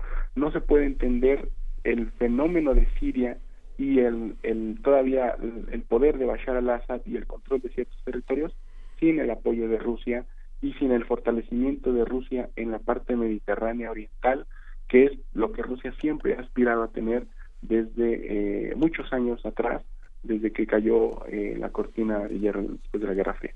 Qué tema, queridísimo Moisés Garduño. Eh, yo creo que hasta aquí llegamos esta mañana y sin embargo se siguen quedando muchas preguntas y muchas rutas eh, para esta conversación. Si te parece bien, por favor hablemos pronto porque no podemos dejar eh, de hacer visible este conflicto tan profundo.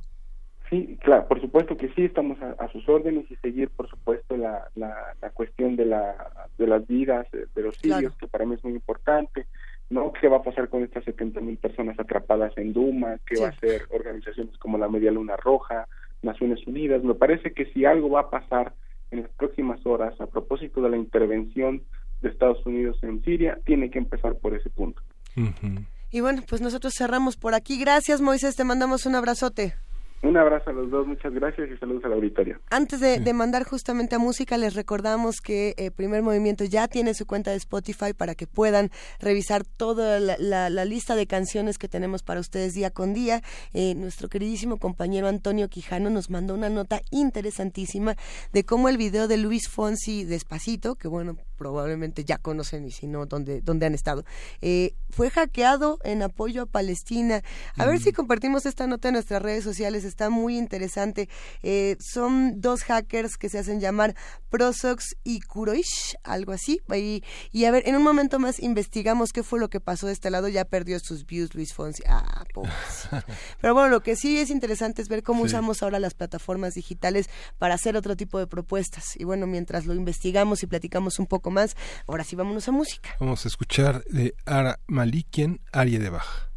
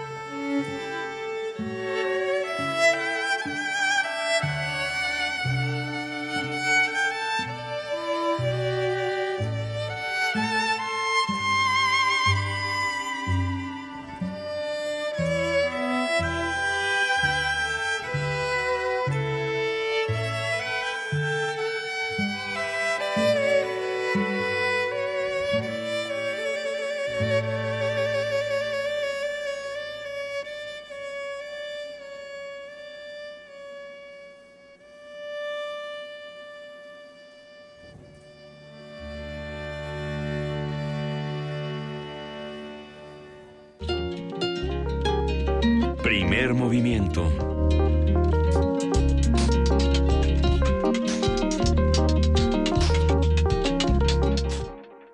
Seguimos aquí en primer movimiento, sí, compartiendo las distintas noticias de lo que está ocurriendo. Por ahí estaba la de los hackers palestinos, a ver si podemos investigar más, porque no, no son de Palestina los hackers, nada más están defendiendo esta causa. ¿O sí? A ver, ahorita compartimos más de esta noticia, de lo que estaba pasando con, con YouTube. ¿Cuántas de estas plataformas digitales se pueden hackear y, y cuánto eh, ¿Cuántas de las plataformas que tenemos en las que confiamos son fácilmente corrompibles? Eh, por ahí lo preguntaban en redes sociales hablando justamente del tema de los fraudes electorales que algunos sienten que se avecinan y que tienen razones para sentirse de esa manera, querido Miguel. Sí. Ahora sí que razones no faltan para sentirnos indignados. Sí.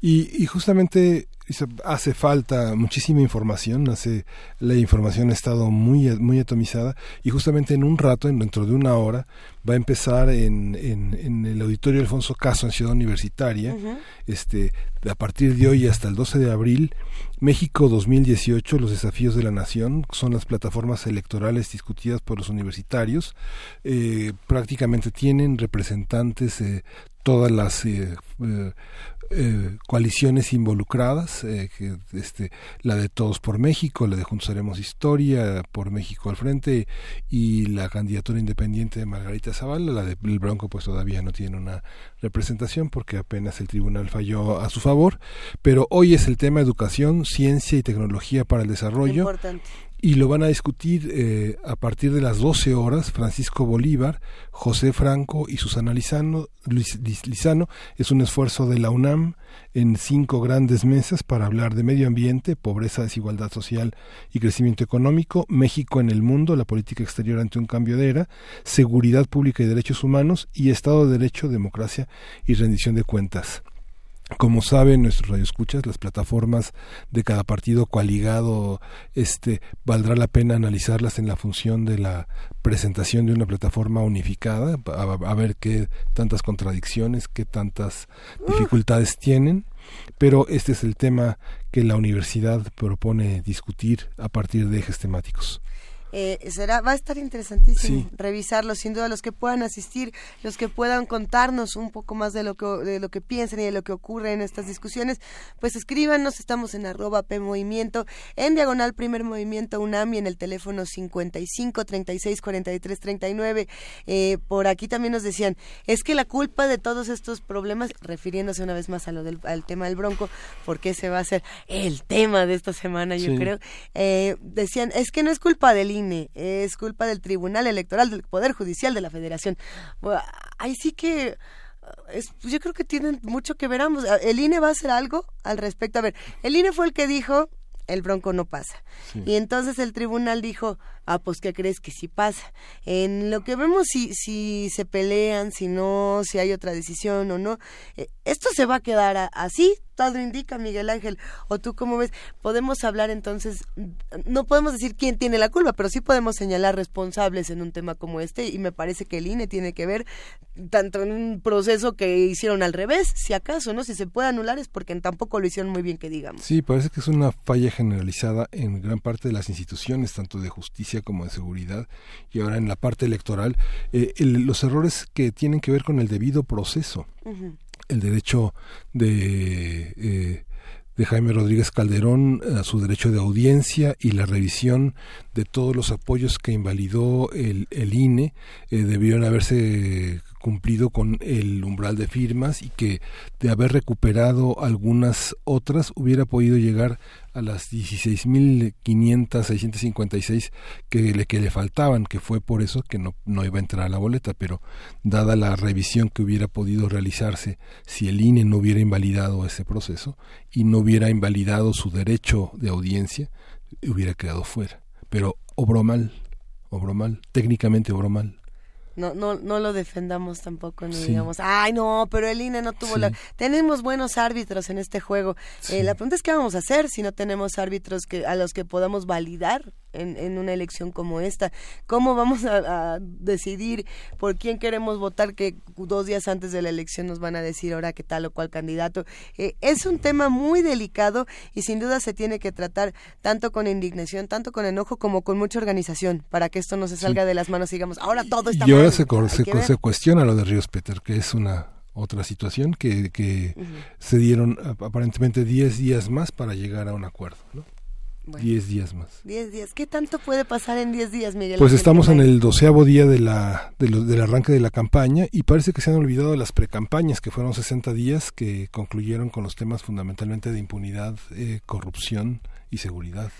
Mira, cuando, sentimos que nos hacen falta voces para reclamar, para argumentar, para estar en desacuerdo, justamente para disentir, eh, qué mejor que tener a nuestro lado Miguel Ángel Quemay, la voz de Margarita Castillo, este emblema de Radio UNAM que siempre nos transporta a otras latitudes y a otros discursos muy distintos a los que nos quieren poner en otros medios. Sí, y vamos a escuchar Pasaporte, es del poeta árabe, de este gran, gran poeta Mahmoud Darwish. Pasaporte Mahmoud Darwish.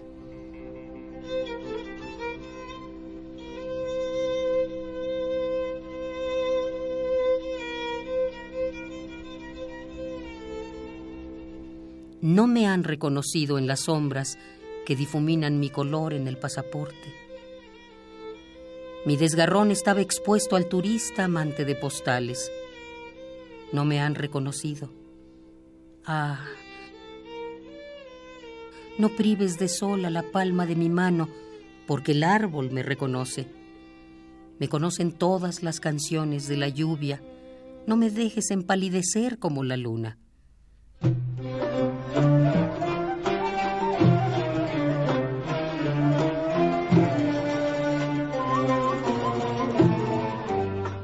Todos los pájaros que ha perseguido la palma de mi mano a la entrada del lejano aeropuerto todos los campos de trigo, todas las cárceles, todas las tumbas blancas, todas las fronteras, todos los pañuelos que se agitaron, todos los ojos estaban conmigo, pero ellos los borraron de mi pasaporte. ¿Estoy despojado de mi nombre, de mi pertenencia, en una tierra que ha crecido con mis propias manos? Job ha llenado hoy el cielo con su grito. No hagáis de mí un ejemplo otra vez.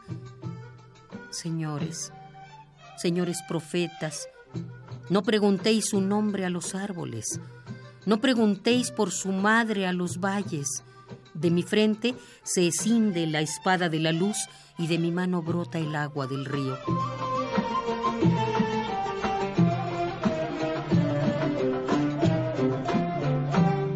Todos los corazones del hombre son mi nacionalidad. Retiradme el pasaporte.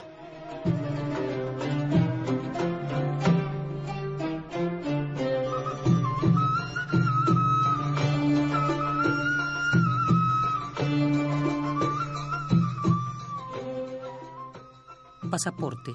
Mahmoud Darwish.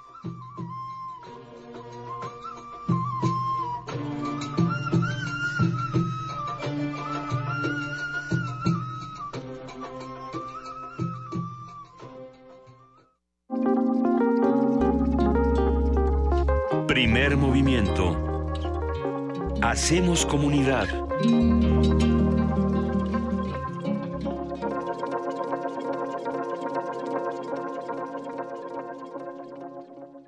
Ingredientes para hacer la pócima de la diversión. Ancas de rana intrépida. Ratones de laboratorio plumas de pollo creativo. Mm, medio litro de carcajadas. y listo. Revolvemos todo y decimos... ¡Hocus Pocus!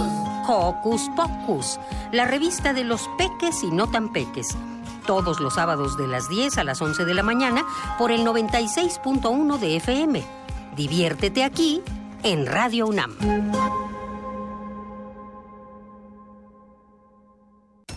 Los acaban de sentenciar. ¿Y qué? Seguro salen al ratito. No, les dieron cadena perpetua. ¿Pero cómo? ¿Cadena perpetua? Entre otros casos, el 25 de enero de 2018, mucha gente fue condenada a 140 años de prisión por secuestro y homicidio. El Partido Verde propuso modificar la ley para castigar con una pena máxima de 140 años a secuestradores. Hoy es ley aprobada y ya se aplica. Partido Verde. Cumplir es nuestra misión. Propaganda institucional del Partido Verde. PRD. Izquierda hoy. Hay decisiones que pueden cambiarlo todo. Puedes hacer o no hacer, avanzar o retroceder, subir o bajar. Lo importante es que hagas lo que hagas, tú decides. ¿Dónde trabajas? ¿Cómo te mueves? ¿Quiénes son tus amigos? ¿En qué creer? Eres dueña o dueño de tu vida. Eres libre. Tienes derechos. Tú decides. Y seguimos con la transmisión del partido más aburrido de la historia. Los jugadores están dejando todo en la cancha, pero todo. ¿Y la afición? Mm, parece que estuvieran en una biblioteca. No ha llegado ni el que barre la cabina. ¿Qué está pasándote, México? Este encuentro no dura 90 minutos. Dura 6 años para jefe de gobierno y 3 años para alcaldes. A participar, Ciudad de México. Este 2018, las elecciones las hacemos todas y todos. Instituto Electoral, Ciudad de México. Cine, teatro, danza, museos, La oferta cultural de la Ciudad de México es una de las mayores a nivel mundial. ¿Te gustaría planear un fin de semana inolvidable? Escaparate 961. La UNAM y la Ciudad de México en un solo lugar. Sintonízanos todos los viernes a las 3 y cuarto de la tarde. Y aprovecha todo lo que esta gran ciudad tiene para ofrecerte. Escaparate 961. Por el 96.1 de FM. Radio UNAM. Experiencia sonora.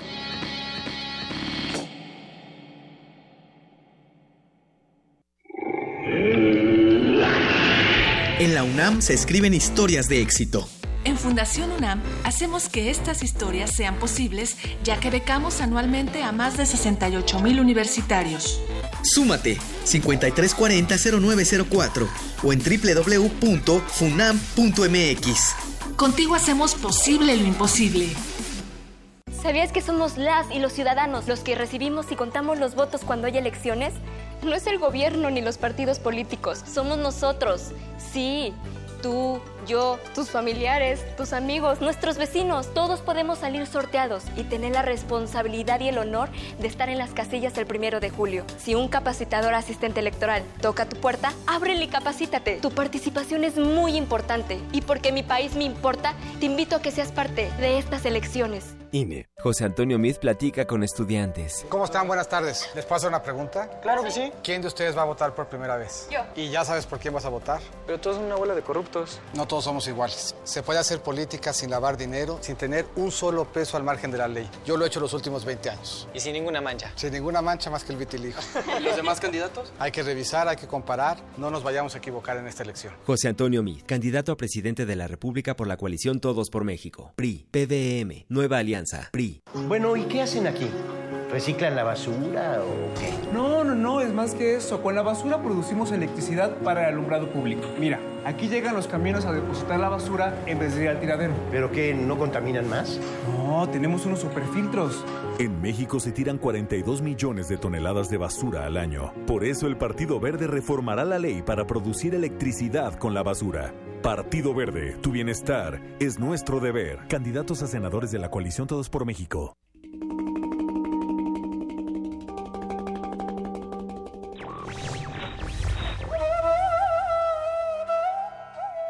¿Cuál es el primer deber del hombre? La respuesta es muy breve. Ser él mismo. Henri Johann Ibsen.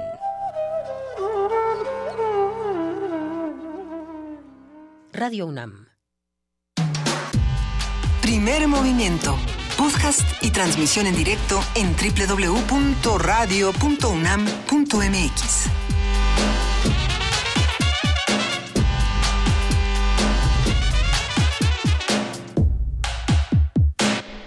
En este momento son las 9 de la mañana con 5 minutos. Estamos en esta tercera hora de primer movimiento, querido Miguel Ángel Quemain.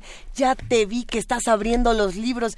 ¿Qué estás haciendo, Miguel Ángel? Abriendo libros. Eso es bueno, antes, ¿eh? antes no se podían, antes se pedían los libros en un mostrador y no se podían ojear. ¿Y qué Era así, era dijiste? así, como, era así como pedir tu kilo de tortillas y decir este, si te tocó una más redondita que otra. Pero ahora ya puedes checar los libros si tienen una página en blanco, si no. Nada más bonito que el sonido del celofán. Sí, abrir los libros es fascinante. Y vamos a regalar algunos después de Después de Poesía Necesaria tenemos dos paquetes deliciosos de libros, de esos que van a eh, desenvolver, morder, besuquear, bueno, van a tener eh, toda una relación con, con estos libros que esperemos les encanten. Hay que agradecer previamente a Literatura UNAM por todos los regalos que siempre nos comparten.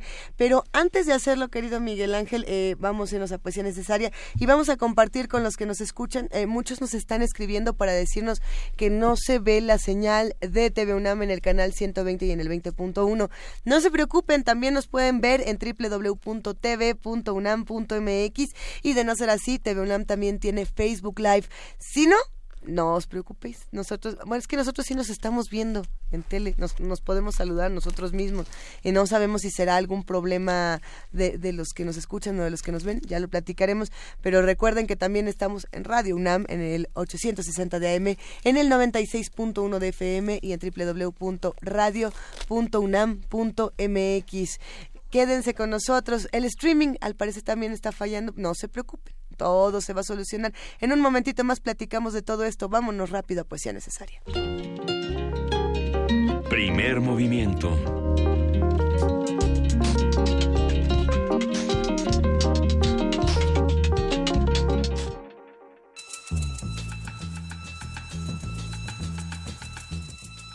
Es hora de poesía necesaria.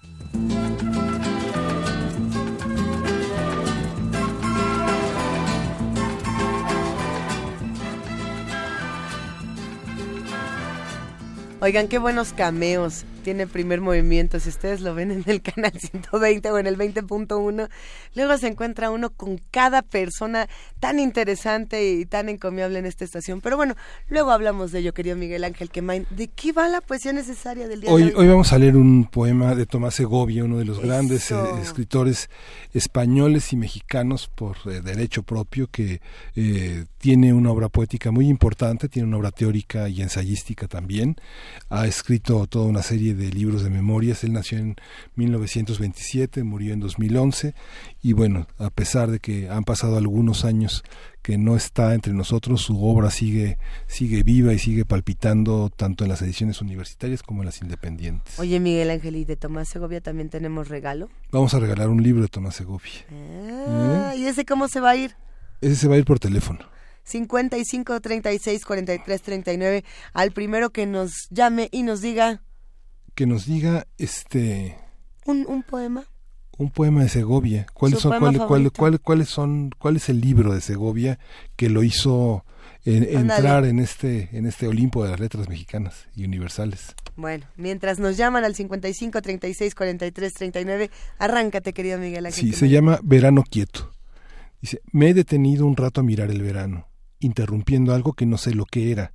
Me he detenido, me ha detenido el peso de la inercia, el entumecimiento de mi antigua inquietud, mi cansancio de nómada tullido. He quedado aquí quieto, encallado, fortuito, sin prisa y sin asombro. ¿Diré que estoy en paz porque no estoy en guerra? No es posible abrigarse del verano, no es posible abrigar ninguna duda. El tiempo aquí se vuelve pesadamente azul, avanza pasos lentos, paciendo el verde espacio. Si hasta el limpio horizonte no hay sombra de amenaza, ¿por qué este miedo hueco a ir a tocar la vida con la mano, este miedo de ser confundido con otros si me muevo, este miedo a empezar interminablemente? ¿Por qué si estoy, por qué estoy a la puerta de mí mismo, impávido mirándome mirar la luz henchida, temiendo no sé qué? ¿Qué podría el verano hacer de mí? ¿Por qué si lo que va en ello dejaré sin moverme, que el verano también me deje solo? Tomás Segovia. Llegar. Cześć.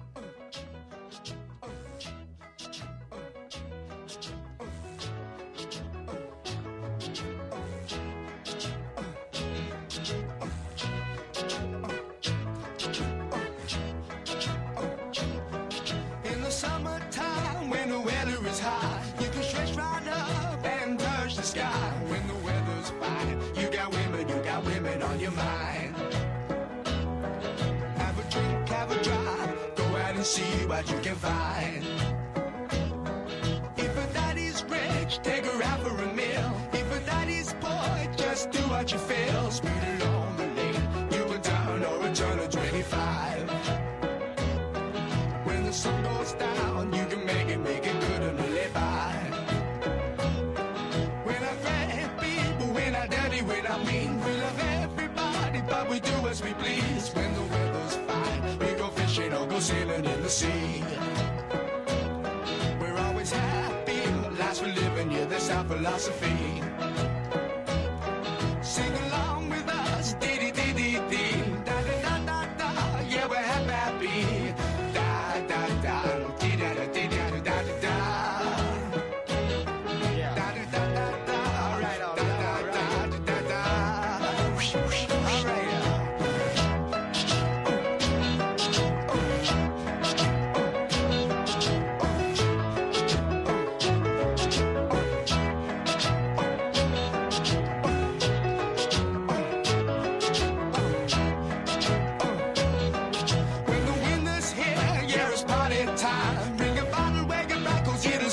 Summertime. And we'll sing again. We go driving, or maybe we'll settle down.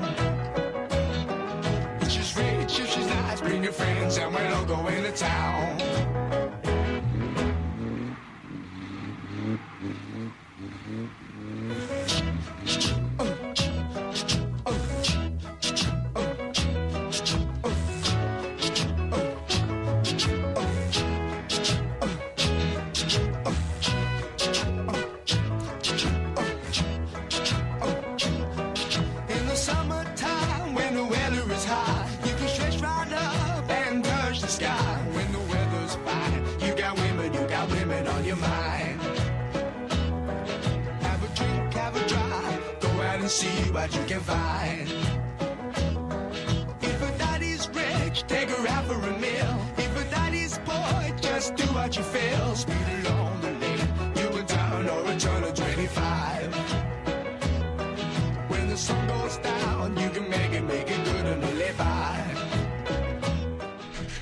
Pues del verano, del verano inquieto, de- del verano quieto de Tomás Segovia, pasamos al verano inquieto de Mongo Jerry.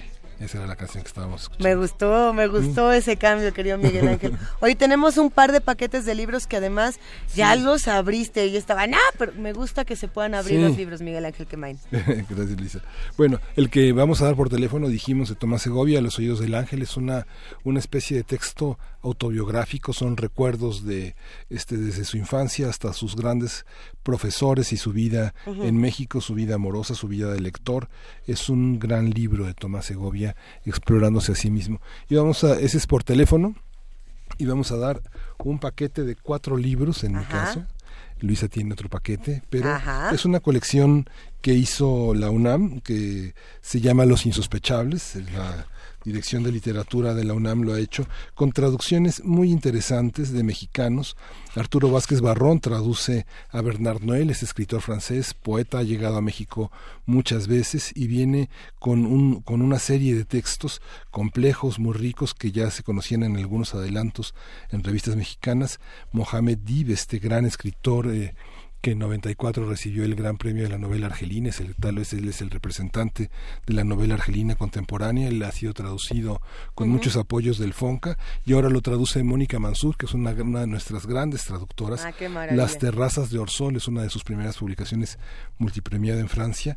Piotr Rabix, es un, es un texto muy amplio, es una novela de, que se llama La sangre del cielo, es un escritor ucraniano, es un, un gran escritor de viajes, este libro lo tradujo Adriana Romero Nieto, que es una de las grandes traductoras también de nuestras de nuestras filas literarias. Y por último Patrick Deville que es uno de los poetas y de los eh, narradores uno de los grandes viajeros franceses en México. Él es él es francés él es el más joven de toda esta colección. Eh, la tentación de las armas de fuego es una gran una gran crónica. Claudia Itzkovich eh, Schnaduber es la traductora de este de este libro. Y se van por Twitter se van por Twitter, hay que eh, poner su nombre completo. Espérate, espérate, porque hay una pregunta para los dos paquetes. Tenemos aquí el segundo paquete, lo decimos de volada, Damiselas de Numidia de Mohamed Letaf. Eh, este también pertenece, pertenecen todos estos libros que mencionaremos a la colección Los Insospechables de Literatura UNAM, La Falena de las Colinas de Kulski Lamco. Por acá tenemos también El Falso Cuaderno de Narciso Espejo de Guillermo Meneses. Este se me antoja muchísimo. Sí. Vamos a, bueno, no, no los, estos no los he abierto todavía. El primer manifiesto nadaísta y otros textos de Gonzalo Arango. Este es un libro breve que se disfruta muchísimo. Hebdomeros, esto es de Giorgio de Chirico. Y bueno, estos libros se van en otro paquete. Son dos paquetes, ambos pertenecen a la misma colección, Los Insospechables de Literatura UNAM, y se van a los dos primeros que nos escriban en Twitter con su nombre completo y nos respondan una pregunta muy sencilla.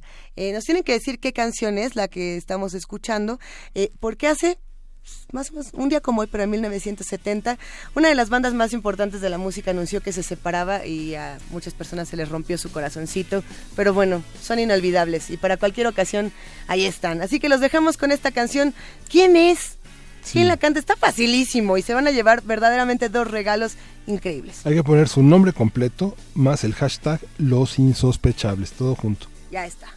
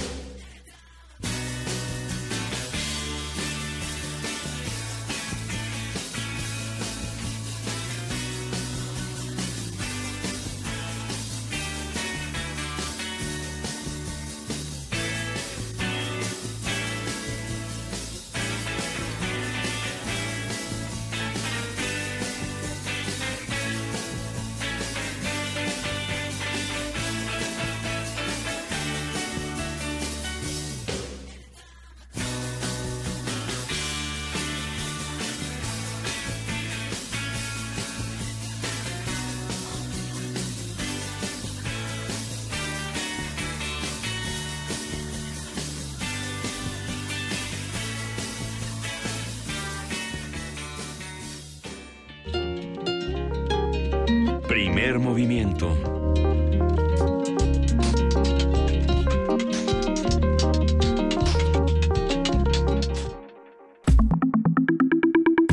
La mesa del día. José Antonio Mir, candidato de la coalición Todos por México, presentó la semana pasada su declaración 3 de 3, pero sumó cuatro elementos más, así que la llamó 7 de 7 y retó a los demás aspirantes a hacer lo mismo. Y entonces suena así, que habría que tener un efecto como de una bolita que va pasando por el desierto y que nadie le hace caso. Pero bueno, 3 de 3, a eso sí le vamos a hacer caso. Es una iniciativa ciudadana impulsada por el Instituto Mexicano para la Competitividad y Transparencia Mexicana que busca hacer que los funcionarios y candidatos a puestos de elección popular publiquen tres declaraciones voluntariamente como muestra de compromiso con la transparencia, la rendición de cuentas y el interés público. Las declaraciones son la patrimonial, la de interés y la fiscal. La declaración que presentó MID incluye consultas especializadas a los registros públicos de la propiedad de todo el país en relación con los bienes del candidato y su esposa Juana Cuevas, un informe de la situación fiscal emitido por el Servicio de Administración Tributaria, el SAT, y la opinión de un contador público certificado sobre la congruencia del origen y la evolución de su patrimonio, así como la verificación de todos los documentos por parte de un notario público. Vamos a hablar sobre la transparencia, la rendición de cuentas, qué queremos de los candidatos a puestos de elección popular. Para ello nos acompaña Eduardo Bor, que es el director de Transparencia Mexicana. ¿Cómo estás, Eduardo? Buenos días. Muy buenos días, Luisa, con mucho gusto de saludarte. Me hubiera gustado estar allá, pero estoy un poquito lejos. Oye, sí, te extrañamos, pero nos encanta hablar contigo. Gracias, gracias, Luisa, igualmente. A ver, ¿qué, qué queremos saber de los candidatos con, con esta 3 de 3 y ahora con la 7 de 7 y con la 20 de 20 y todas estas cosas? ¿Realmente qué es lo que estamos buscando, Eduardo? Mira, de- déjame hacer un poquito de historia. Yo sé Por que, favor. que lo permite la radio universitaria.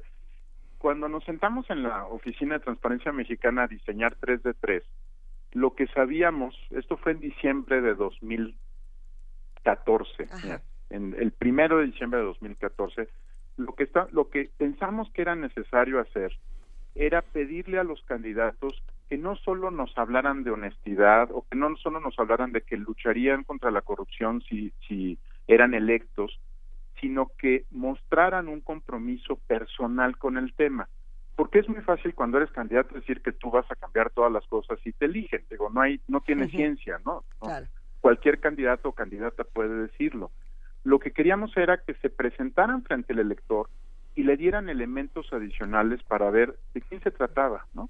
Y por eso pensamos que era muy importante que nos revelara su patrimonio, porque por razones históricas en México siempre descubríamos algo que hace 30 años se llamaba enriquecimiento inexplicable, ¿no? Es decir, que durante la encomienda que tenía un funcionario público o un legislador, de pronto aparecía una fortuna y se llenaba de dinero. Incluso se le llamaba así en la ley, ahora se le llama enriquecimiento ilícito, pero entonces se le llamaba enriquecimiento inexplicable. No podía probar por qué había cambiado su patrimonio de tal manera y para eso la declaración patrimonial era central. En México no existe o no existía eh, hasta que fuimos al Congreso con la ley 3 de 3 una declaración de intereses y pues creo que a todos nos queda muy claro el riesgo de no tenerla, los conflictos de interés entre proveedores, licitaciones, concursos, en fin, sentíamos que era importante traer a México la figura de la declaración de intereses Claro. y pedir que se publicara.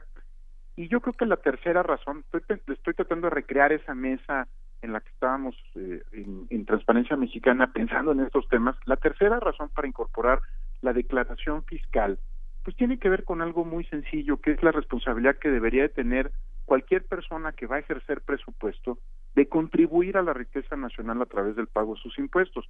Oye, si nos van a ayudar a gastar los recursos públicos decidiendo obra o decidiendo inversiones, pues cuando menos que nos ayuden a juntarlos, ¿no? Era un principio de justicia fiscal. Lo que no había pasado nunca es que se vieran estas tres declaraciones como parte de un, de un solo sistema, es decir, que pudieras ver y comparar la información de las tres declaraciones y sobre todo presentárselas al- a la sociedad en el momento en que necesita saberlas, que es cuando va a emitir su voto.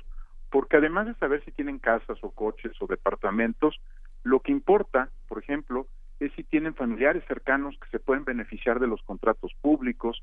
Eh, esa declaración de intereses, por ejemplo, te alerta también sobre si tienen deudas, porque si tienen deudas muy grandes, muy probablemente no tengan casas o no tengan coches, pero corren el riesgo de que algún de que algún banco les haga un préstamo de- en diferentes condiciones. En fin, lo que te quiero describir es que la idea era presentarle información al, can- al- del candidato, de la persona, al elector para que pudiera formar su voto. En 2015 y 2016, muy rápidamente, llevamos esta idea al Congreso, esa es la idea de la Ley 3 de 3, sumamos fuerzas INCO y Transparencia Mexicana, hay un centenar de organizaciones eh, sociales, académicas, incluso empresariales, para hacer que esto se convirtiera en una obligación de todos los candidatos. No les tengo que decir quién resistió con todo que hubiera una 3 de 3, ¿no? Eh, está en la prensa, está documentado, prácticamente todos los partidos políticos se opusieron, el PRI tomó una posición muy clara en contra de la 3 de 3 y no puede dejar de sorprendernos, ¿no? Que dos años después, pues terminemos en la discusión de que sí se necesitaban tres y a lo mejor unas cuantas más, eh, porque pues quien resistió, quien resistió este este tema como nadie, pues fue la clase política, Luisa, ¿no? O sea, no no se, se opusieron a que fuera una obligación y de hecho solo logramos que se convirtiera en una obligación la, la presentación de estas declaraciones para los servidores públicos. Hoy los candidatos todavía no están obligados a presentarla y es por eso que tenemos que volver a lanzar la plataforma 3 de 3 cada vez que hay un proceso electoral con el ánimo pues de que se puedan conocer las declaraciones patrimoniales de impuestos y de intereses de los de los candidatos. Yo te diría que no es nuevo que un candidato plantee eh, pues ir más allá en su opinión, Ricardo Monreal lo hizo en la Ciudad de México, hablaba de las 5 de 5. Literalmente hay un candidato de, de- del estado de Nayarit que hablaba de la 10 de 10 y en realidad lo que hacen pues, son notas al pie o documentos de soporte para las tres declaraciones. No, no es, no son otras declaraciones nuevas, son, pues son documentos que, que están eh, dándole amparo a su dicho y pues eso es sano, pero no es, no es ir más allá realmente. Si queremos ir más allá realmente, sería estupendo, Luisa Miguel Ángel, que la presenten no solo el candidato, sino sus equipos de campaña y que las, las coaliciones se comprometan a hacerlo para todos los puestos de elección popular en los que participen. Sí, justo, y justamente este, ya, es una conquista de la, del servicio profesional de carrera tener esas tres declaraciones y justamente en los puestos de mando es obligado las declaraciones de intereses y, y toda la parte en la hay una hay una pregunta muy sencilla que está en todas las declaraciones tiene usted familiares trabajando en la dependencia donde dirige ¿no? Es una es, es parte de eso. Tal vez lo que faltaría, Eduardo, sería una declaración de la genealogía política, ¿no? De las contradicciones personales y de la congruencia ideológica, porque finalmente el enriquecimiento progresivo debido a la trayectoria pues eh, en muchos casos se puede responder con muchísima facilidad y sobre todo a partir del primero de julio que entrarán en vigor toda una serie de normas que permitirán que, que no permitirán el manejo de efectivo, ¿no? que es una de las de las formas de lavado de dinero más más más más frecuentes, ¿no? Bueno, se está moviendo la legislación hacia allá, pero todavía, por ejemplo, en, materia electoral, eh, justo ayer estuvimos el ex fiscal Santiago Nieto, eh, el actual fiscal Pepade, eh, Irma Eréndira Sandoval y otros investigadores en, en un foro del, del Congreso, en donde dejamos claro que en materia electoral no se ha prohibido el efectivo, eh, seguirá siendo válido utilizar efectivo en materia electoral hasta que no haya una reforma en esa materia y que todavía hay muchas eh, lagunas de la fiscalización que puede hacerse ya no solo del dinero que se le entrega a los partidos Miguel Ángel sino del dinero ilícito en las campañas. Déjame ponerlo con un ejemplo muy sencillo. Si tú en una campaña ves dos billetes de 100 pesos cómo sabes si uno viene del crimen organizado y otro viene del INE, ¿no? Es imposible saberlo. Entonces hay una discusión pendiente. Yo ayer, entre otros temas, la- lanzaba el, el- pues una, una propuesta para empezar a, a- a estudiar seriamente el uso de blockchain y otras tecnologías para rastrear el dinero legal, pero es una materia pendiente. Todavía no, no logramos suprimir el dinero de política e incluso en el gobierno, pues es muy distinto lo que se puede hacer en el gobierno federal de lo que está pasando en gobiernos estatales y municipales, donde todavía el efectivo sigue siendo una manera eh, de, cumplir con pues con los compromisos contractuales y otros temas. El, el efectivo en, política es peligroso porque no deja rastro de las transacciones y eso es lo que se busca con incorporar nuevas tecnologías. Esta, esta resistencia de la que hablas como contexto previo a, tus opiniones, Eduardo, es, es muy importante reconocer que las declaraciones de intereses eh, de los partidos políticos eh, son también toda una tarea pendiente. No, no se dejan fiscalizar los gastos que tienen que ver con la operación, ya no solamente la nómina, sino la operación, que es algo Mira, que... por ejemplo, Miguel Ángel, lo que estábamos eh, platicando con, con el INE, el INE tiene un operativo especial de fiscalización durante las campañas. Se creó una nueva unidad de fiscalización, hay un exfuncionario que viene del, del- de la parte fiscal que está trabajando en el tema, pero depende de que los partidos políticos presenten los informes. Si los partidos políticos no, no presentan los informes, no son fiscalizables. Y lo que están haciendo los partidos en este proceso electoral es que tardan mucho en presentar los informes, incluso están dispuestos a aceptar la multa que les pueden imponer, eh, saben que pueden impugnarla pues en el Tribunal Electoral, ya hablaremos, yo creo que un día tenemos que hablar largo sobre el riesgo que traemos en el Tribunal Electoral, ya no solo en línea, ¿no? El, el tribunal se está convirtiendo en un factor de mucho riesgo en la elección, pero lo que hacen es que se, se van por las multas, entonces saben que lo que hacen es retrasar el proceso de fiscalización de tal manera que cuando pueda concluir, pues ya habrá pasado la elección, ¿no? Entonces están, están retrasando y retrasando, pese a que la ley marca que la fiscalización es en tiempo real y que está montado este operativo en el Instituto Nacional Electoral, pues lo que hacen es que retrasan los informes. Si alguien quiere ver cómo se comporta realmente sus candidatos y sus partidos y tener un predictor de cómo se van a comportar en gobierno, vale la pena que se metan a la página del INE, a la parte de fiscalización y vean si tardan o no en entregar sus informes de fiscalización. Porque cuando decimos rendición de cuentas en abstracto, pues suena lejanísimo, ¿no? Así Pero es. aquí sí ves si rinden cuentas o no en tiempo real, ¿no? Si no están entregando sus informes, claramente no están cumpliendo con el principio básico de la rendición de cuentas. Por aquí nos mandaron un mensaje, Eduardo, que así de, pregúntale, Eduardo, quién es el más transparente de los candidatos. ¿Eso se puede saber en este momento o, o no tenemos, digamos, un, un vestigio claro? Mira, yo creo que es, es una es una pregunta interesante porque ni modo me voy a tener que poner en modo especialista. A ver, venga.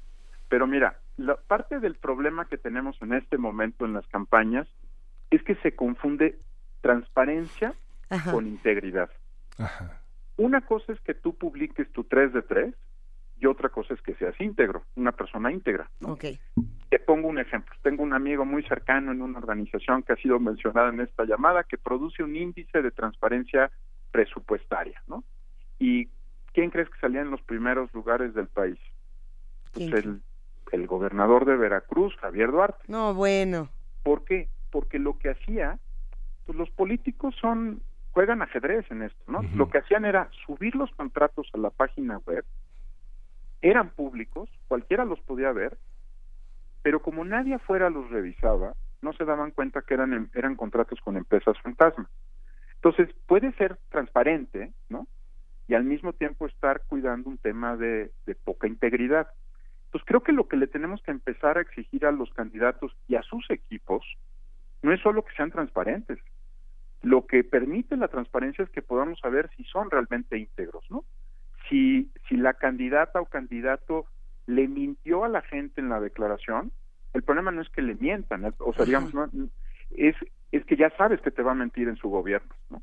Ya sabes que, que está dispuesto a ocultar una propiedad en Miami o un departamento que eh, o, o inventarle un precio, ¿no? Una casa en, en la zona sur de la ciudad que vale 400 mil pesos de acuerdo con el dicho del candidato o la candidata. Cuando le empiezas a mentir al público, lo que te das cuenta no es que no es transparente, que no es íntegro, ¿no? Pues creo que lo que le tenemos que empezar a exigir, y en América Latina lo usan mucho más que nosotros, es probidad a los candidatos, ¿no? Y, y a sus equipos. Porque creo que también el otro truco que estamos viendo en muchas campañas es que se escoge un candidato más o menos probo, ¿no? Pero pues alrededor están los mismos de siempre. Entonces, ya no solo basta que, el, que, el, que el candidato o la candidata sean súper honestos, necesitas asegurar que su gobierno va a ser honesto. A ver, y si los candidatos ya de entrada ni, ni son súper honestos y lo tenemos... eh, te, te lo pregunto, Eduardo, porque todo el mundo nos ha estado escribiendo esta mañana para hablar del tema del bronco y de la falta de honestidad que tiene y de la poca verosimilitud que van a tener estas elecciones. ¿Qué te puedo decir? A mí me parece lamentable lo que pasó ayer en el Tribunal Electoral. Este, este, esta votación de 4-3, aunque cerrada, es una señal de alerta sobre el tema. Yo creo que, bueno, en ese caso, por ser un candidato independiente, está doblemente obligado la persona a llegar de manera apropiada a la posición, de manera honesta, porque no tiene partido, ¿no? Entonces todo lo que tiene es su nombre y su prestigio. Si una persona que va por la vía independiente compromete su nombre y su prestigio haciendo trampa, pues sencillamente no tiene no tiene ningún sentido de considerarse como una opción real para presidir eh, un país o para encabezar la, la presidencia de la República. En el caso de los partidos, de los candidatos con partidos, es diferente, porque ahí sí tienes además el, el candidato, pues que asegurarte que alrededor estén rodeados por gente, eh, digamos, más o menos íntegra y consistente con el candidato. Con los independientes, pues el peso está en la persona. Eh, ve el contraste con Pedro Kumamoto en Guadalajara. A ver, Wikipolítica no tiene un aparato equivalente al que tiene el Bronco, ¿eh? Es una cosa, es un proyecto muy pequeñito, muy cívico, y sin embargo el 94% de las firmas era estaba comprobada como válida. O sea, te das cuenta de que hay un, o sea, se puede hacer, puede haber errores, por eso hay un 6%, ¿no? De personas que no levantaron bien o a lo mejor algún voluntario no registró apropiadamente el nombre. Pero cuando traes 94, 95% de firmas válidas, quiere decir que incluso en condiciones mucho más adversas que las que enfrentó el Bronco, se pueden conseguir las firmas. Ahí sí, no tengo ninguna duda, en la vía de los candidatos independientes no puede haber eh, no puede haber trampas para llegar, ¿no? Porque es todo lo que tienen, su reputación y prestigio.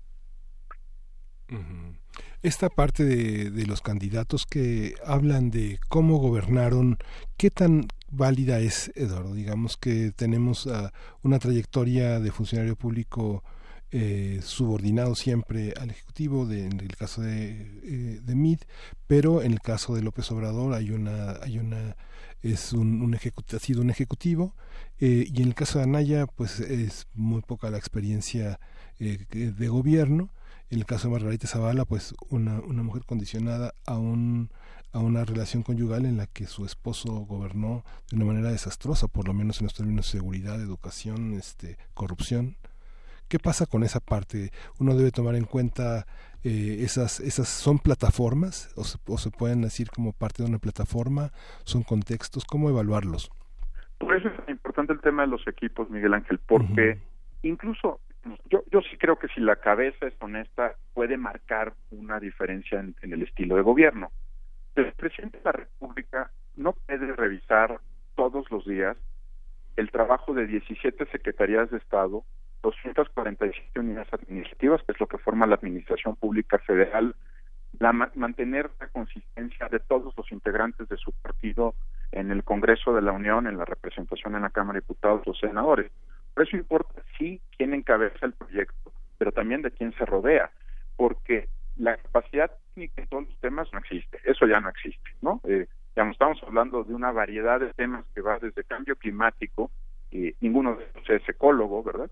¿No? Hasta asuntos que tienen que ver con, con el manejo de las finanzas públicas, eh, asuntos de carácter macroeconómico, política exterior. Entonces, yo creo que cada vez más la democracia mexicana reconoce que el liderazgo del candidato es muy importante, pero que si el equipo no no se ve robusto, no hay manera de que puedan gobernar bien. Ya lo ya lo vimos con Fox, ¿no? Creo que es el ejemplo más claro que, que, es crucial el equipo, que no puedes ir con headhunters, ¿no? A buscar como si fueran ejecutivos de cuenta en un banco o en una empresa, que se trata de formar una coalición de poder y de y de gobierno. No me refiero al gobierno de coalición, me refiero a que quien encabeza la figura tiene que convocar las mentes, a los a los eh, verdaderos líderes de distintas disciplinas y comunidades para formar gobierno. Ya no basta, ¿no? Porque lamentablemente la digo, yo yo sé que, que todos tenemos en el corazón un resabio presidencialista,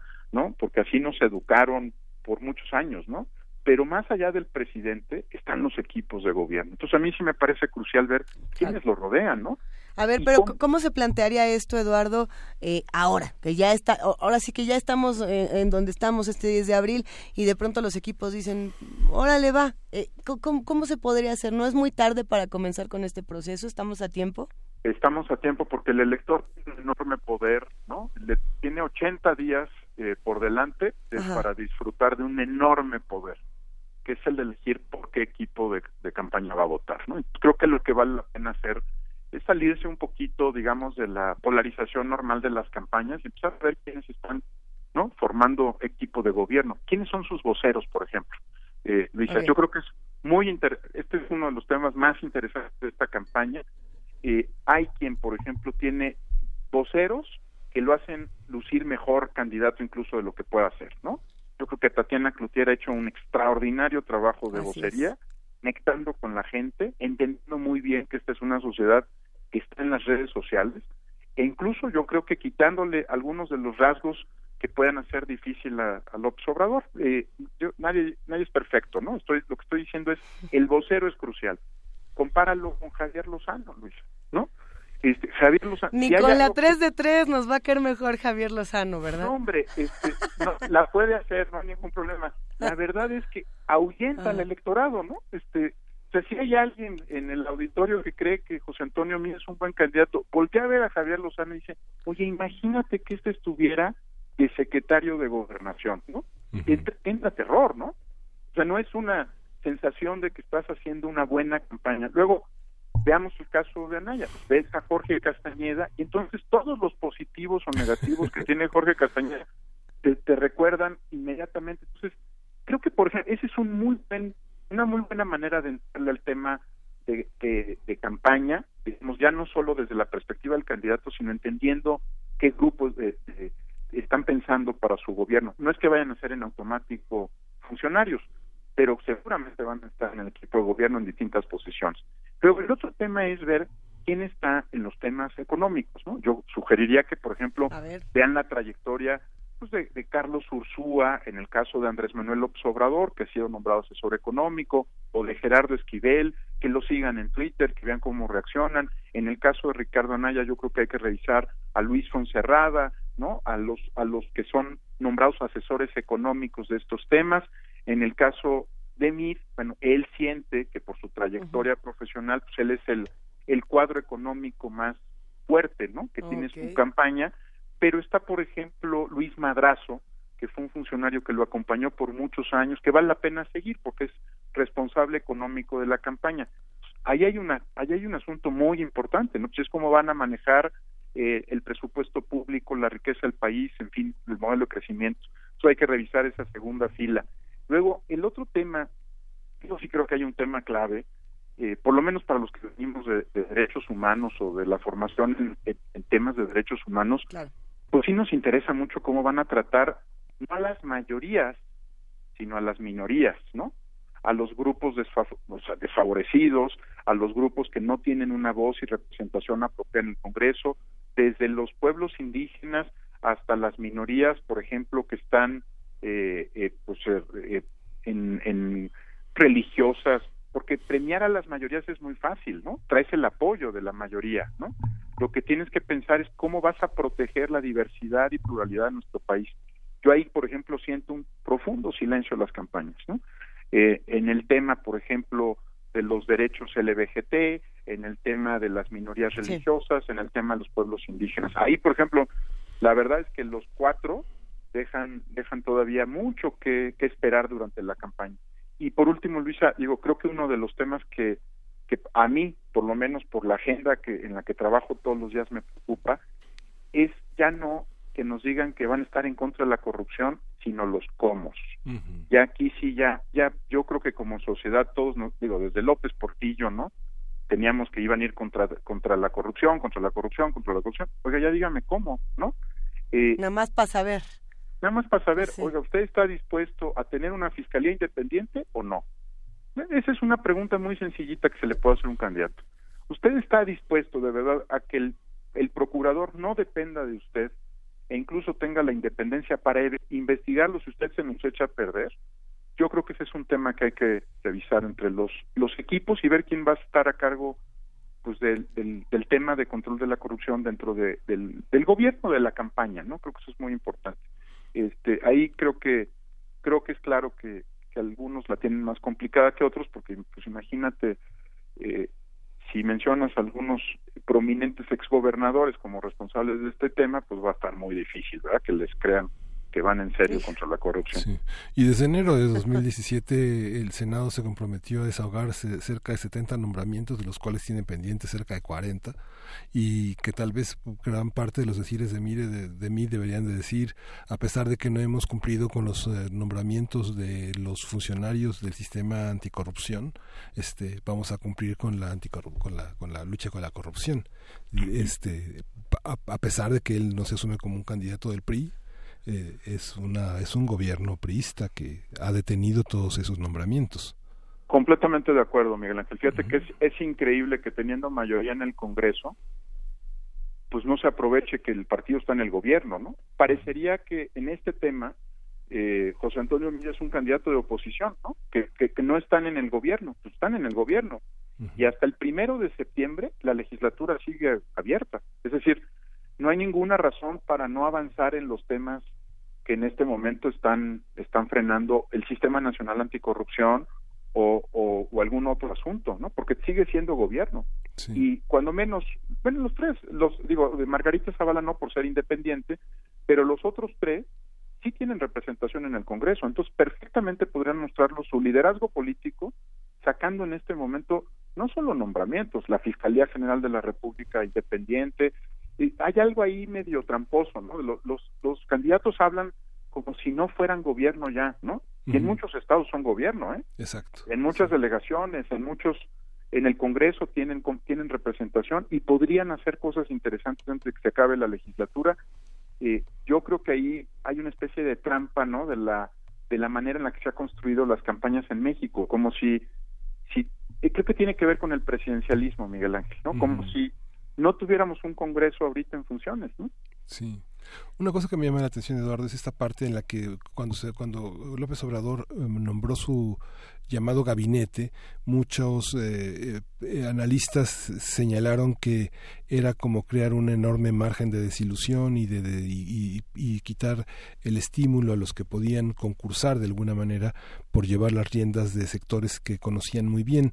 Esta, esta, esta parte, bueno, un poco contradice lo, lo que tú señalas sobre la necesidad de establecer una radiografía de quienes conforman el equipo, porque de alguna manera eso que tú llamaste integridad es a todas luces el capital que tiene un equipo de trabajo que puede crear una sinergia en torno a lo que cada quien es como sujeto, las aportaciones que tiene y que bueno, se dedican, tienen una trayectoria, pero además un mundo intelectual que les permite leer más allá de libros de coyuntura. Pensaba en la intervención que hizo el presidente en torno a la migración, por lo menos eh, en, en la producción de conocimiento que tiene la UNAM, la UAM, la Universidad Iberoamericana, este, las distintas universidades del país, la veracruzana, por supuesto todas las universidades de la frontera, podríamos sin problema sacar 100 libros que aportan al tema de la migración.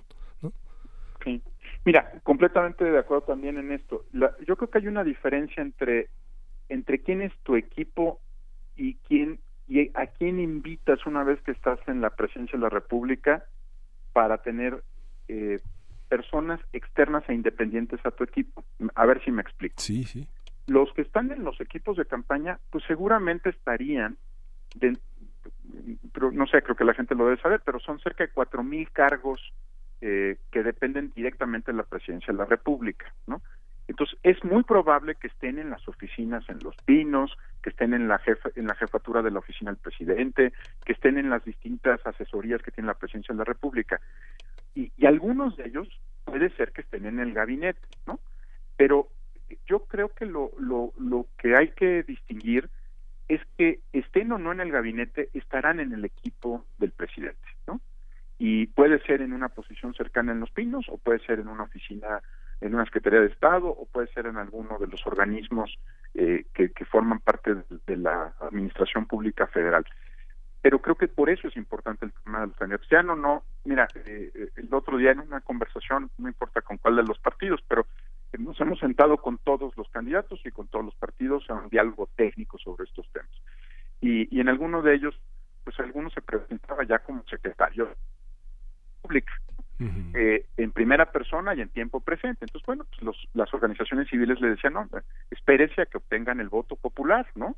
Eh, todavía no llega, ¿no? Eh, tenga paciencia, faltan 80 días, a lo mejor, eh, a lo mejor lo obtiene, a lo mejor no.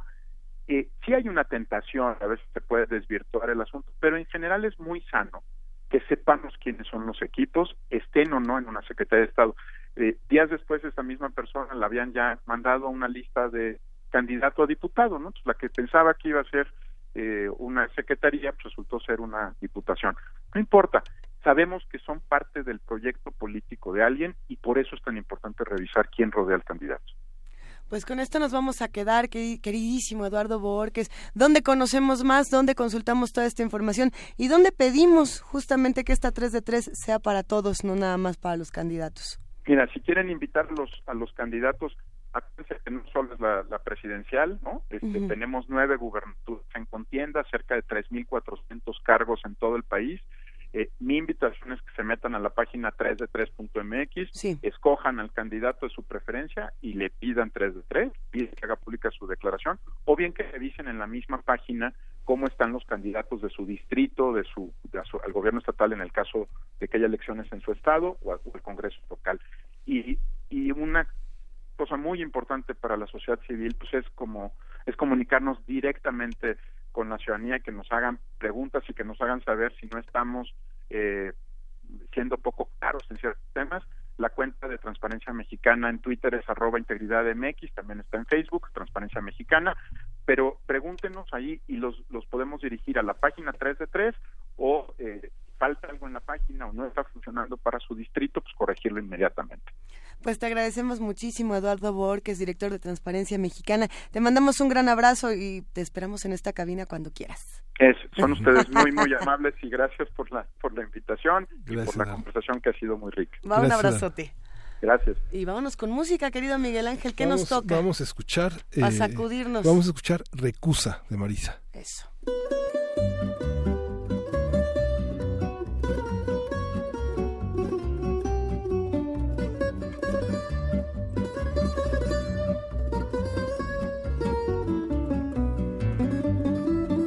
Ser fadista é ser lua, é perder o sol de vista. Se ser fadista é ser lua, é perder o sol de vista. Ser estátua que se insinua, então eu não sou fadista. Ser estátua que se insinua, então eu não sou fadista. Se ser fadista é ser triste, é ser lágrima prevista. Se ser fadista é ser triste, é ser lágrima prevista. Se por mágoa o fado existe, então eu não sou fadista. Se por mágoa o fado existe, então eu não sou fadista. Se ser fadista é no fundo uma palavra trocista. Se ser fadista é no fundo uma palavra trocista roçando as bocas do mundo. Então eu não sou fadista, roçando as bocas do mundo. Sou fadista, mas se é partir à conquista de tanto verso ignorado, mas se é partir à conquista de tanto verso ignorado, então eu não sou fadista, eu sou mesmo o próprio fado.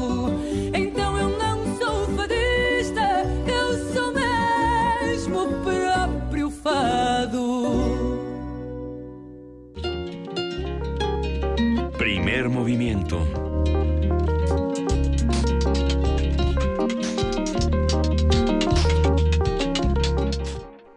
Y son las 9 de la mañana con 52 minutos. Estamos, por supuesto, leyendo todos sus comentarios en redes sociales. Seguimos haciendo todos aquí comunidad.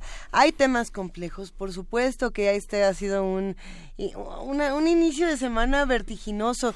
Como que cada semana ya va a ser así, querido Miguel Ángel. Sí, claro, vamos, cada vez hay más información y cada vez eh, tratamos de que esté más cerca el interior del país, eh, los distintos estados. Hoy fue esta mención de Wikipolítica es muy interesante, vemos que cada vez hay más, eh, como el caso de, Kukam- de Kumamoto, hay cada vez más jóvenes en todos los estados de la República participando y de una manera muy activa y que vienen de todas las carreras, que son ingenieros, son químicos, son son hombres también de oficios y jóvenes que participan muy activamente en su comunidad, a partir a veces de hechos muy dolorosos, como los secuestros, el abuso, la impunidad, y en otros eh, a partir de tragedias como el terremoto, como los daños, inundaciones que los han obligado a ser los voceros de sus propias comunidades. Pero bueno, por ejemplo, el caso de Wikipolítica es interesante porque lo que ellos están planteando justo es política desde la colectividad, no como se está planteando desde, desde otros partidos. ¿no? Hay muchas discusiones, por supuesto que mandamos un inmenso saludo a los que han estado haciendo toda la mañana comunidad con nosotros, a R. Guillermo, a Miguel Ángel Gemirán, a Mark Heaven, a quién más, a hashtag Morena que también nos escribe, a Refrancito, eh, Rosario Martínez, Akbal, gracias a todos los que nos están escribiendo, Mirna de la Garza, ya por ahí también se fueron, se fueron los libros, los paquetes de libros, el libro de Tomás Segovia también se fue, pero tenemos eh, regalos sonoros que son igual de importantes y para todos Sí. los que se queden el día de hoy escuchando Radio UNAM, pues van a, van a poder seguir discutiendo y van a poder seguir eh, pues esta conversación que se antoja bastante, querido Miguel Ángel. Bueno, tenemos hoy el, los desafíos eh, México Sí. 2018 que ya anunciamos, los desafíos de la nación, que son las plataformas electorales discutidas por los universitarios.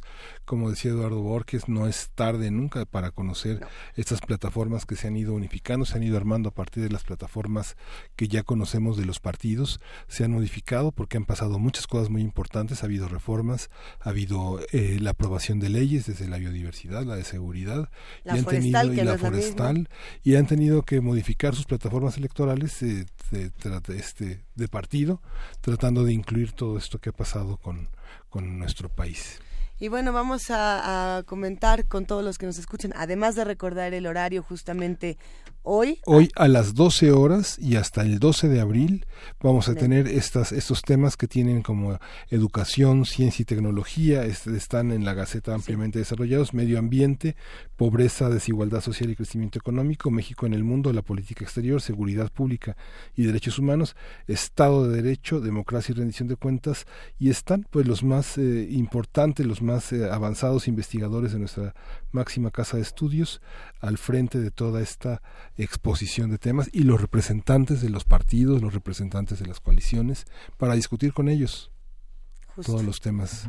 Importantísimo, querido Miguel Ángel Quemain. Aquí nos vamos a quedar en el 96.1 de FM, en el 860 de AM, también nos quedamos en el canal 120 y en el 20.1, que además sí se ve, póngale usted a TV UNAM que sí se ve, lo que no se veía era el streaming, la tele sí, ya nos escribieron por ahí, si no me equivoco es Vanguardia Vieja, le mandamos un abrazote y dice, nosotros sí lo estamos viendo y bastante bien. Esperemos que no tan bien, ahorita nos escondemos nuestros rostros, Sí. querido Miguel Ángel. Ya se fueron los paquetes de los libros de la colección Los Insospechables, gracias a nuestros queridos amigos de Literatura UNAM eh, y le mandamos un abrazo a Luis Rodrigo Garro Matamoros y Eduardo Lima Águila y mejor en lugar en lugar de mandarles el abrazo le mandamos les mandamos los libros. Sí. Podrán recogerlos eh, en los próximos días. ¿Cuántos días tienen? Dos semanas exactamente tienen para recogerlos en Adolfo Prieto 133, Colonia del Valle. De igual manera ya se fue el libro de Tomás Segovia, querido Miguel Ángel Quemain. Para Ángel Espinosa Sánchez, Los oídos del ángel, y también tiene dos semanas para recogerlo. Ah, pues ahí está. Y nosotros, pues ya nos vamos. Ya nos vamos. Gracias, querido Miguel Ángel Gracias. Luisa. Gracias a todos los que hicieron posible esta transmisión. Gracias a los amigos de TV UNAM, al equipo de producción de Radio UNAM, coordinación de invitados, eh, servicio social, redes sociales, ingeniero en cabina, nuestra productora. Todos son bien buena onda. Ya con la musiquita nos podemos ir bailando. Vamos a escuchar de L'Impératrice, Sonat Pacifique. Así es. Esto, y esto fue el primer movimiento. El mundo desde la universidad.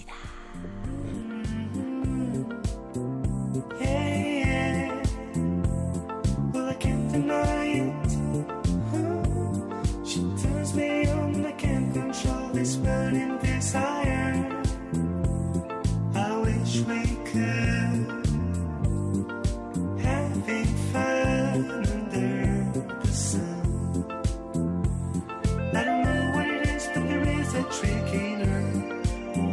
So well, and I can't deny it. Mm. She turns me on like a firecracker in the summer sun. I can't my mind slowly fading with the smell of her perfume. And when she's dancing,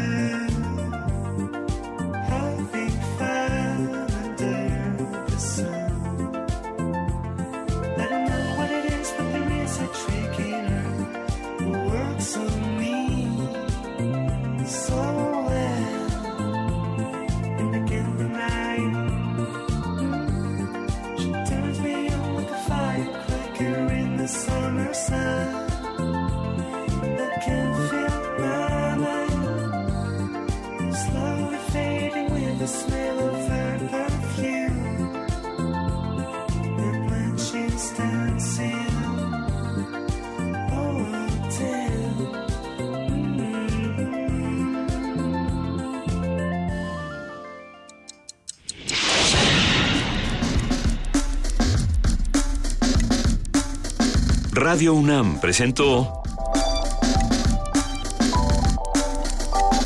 Primer Movimiento. El mundo desde la universidad.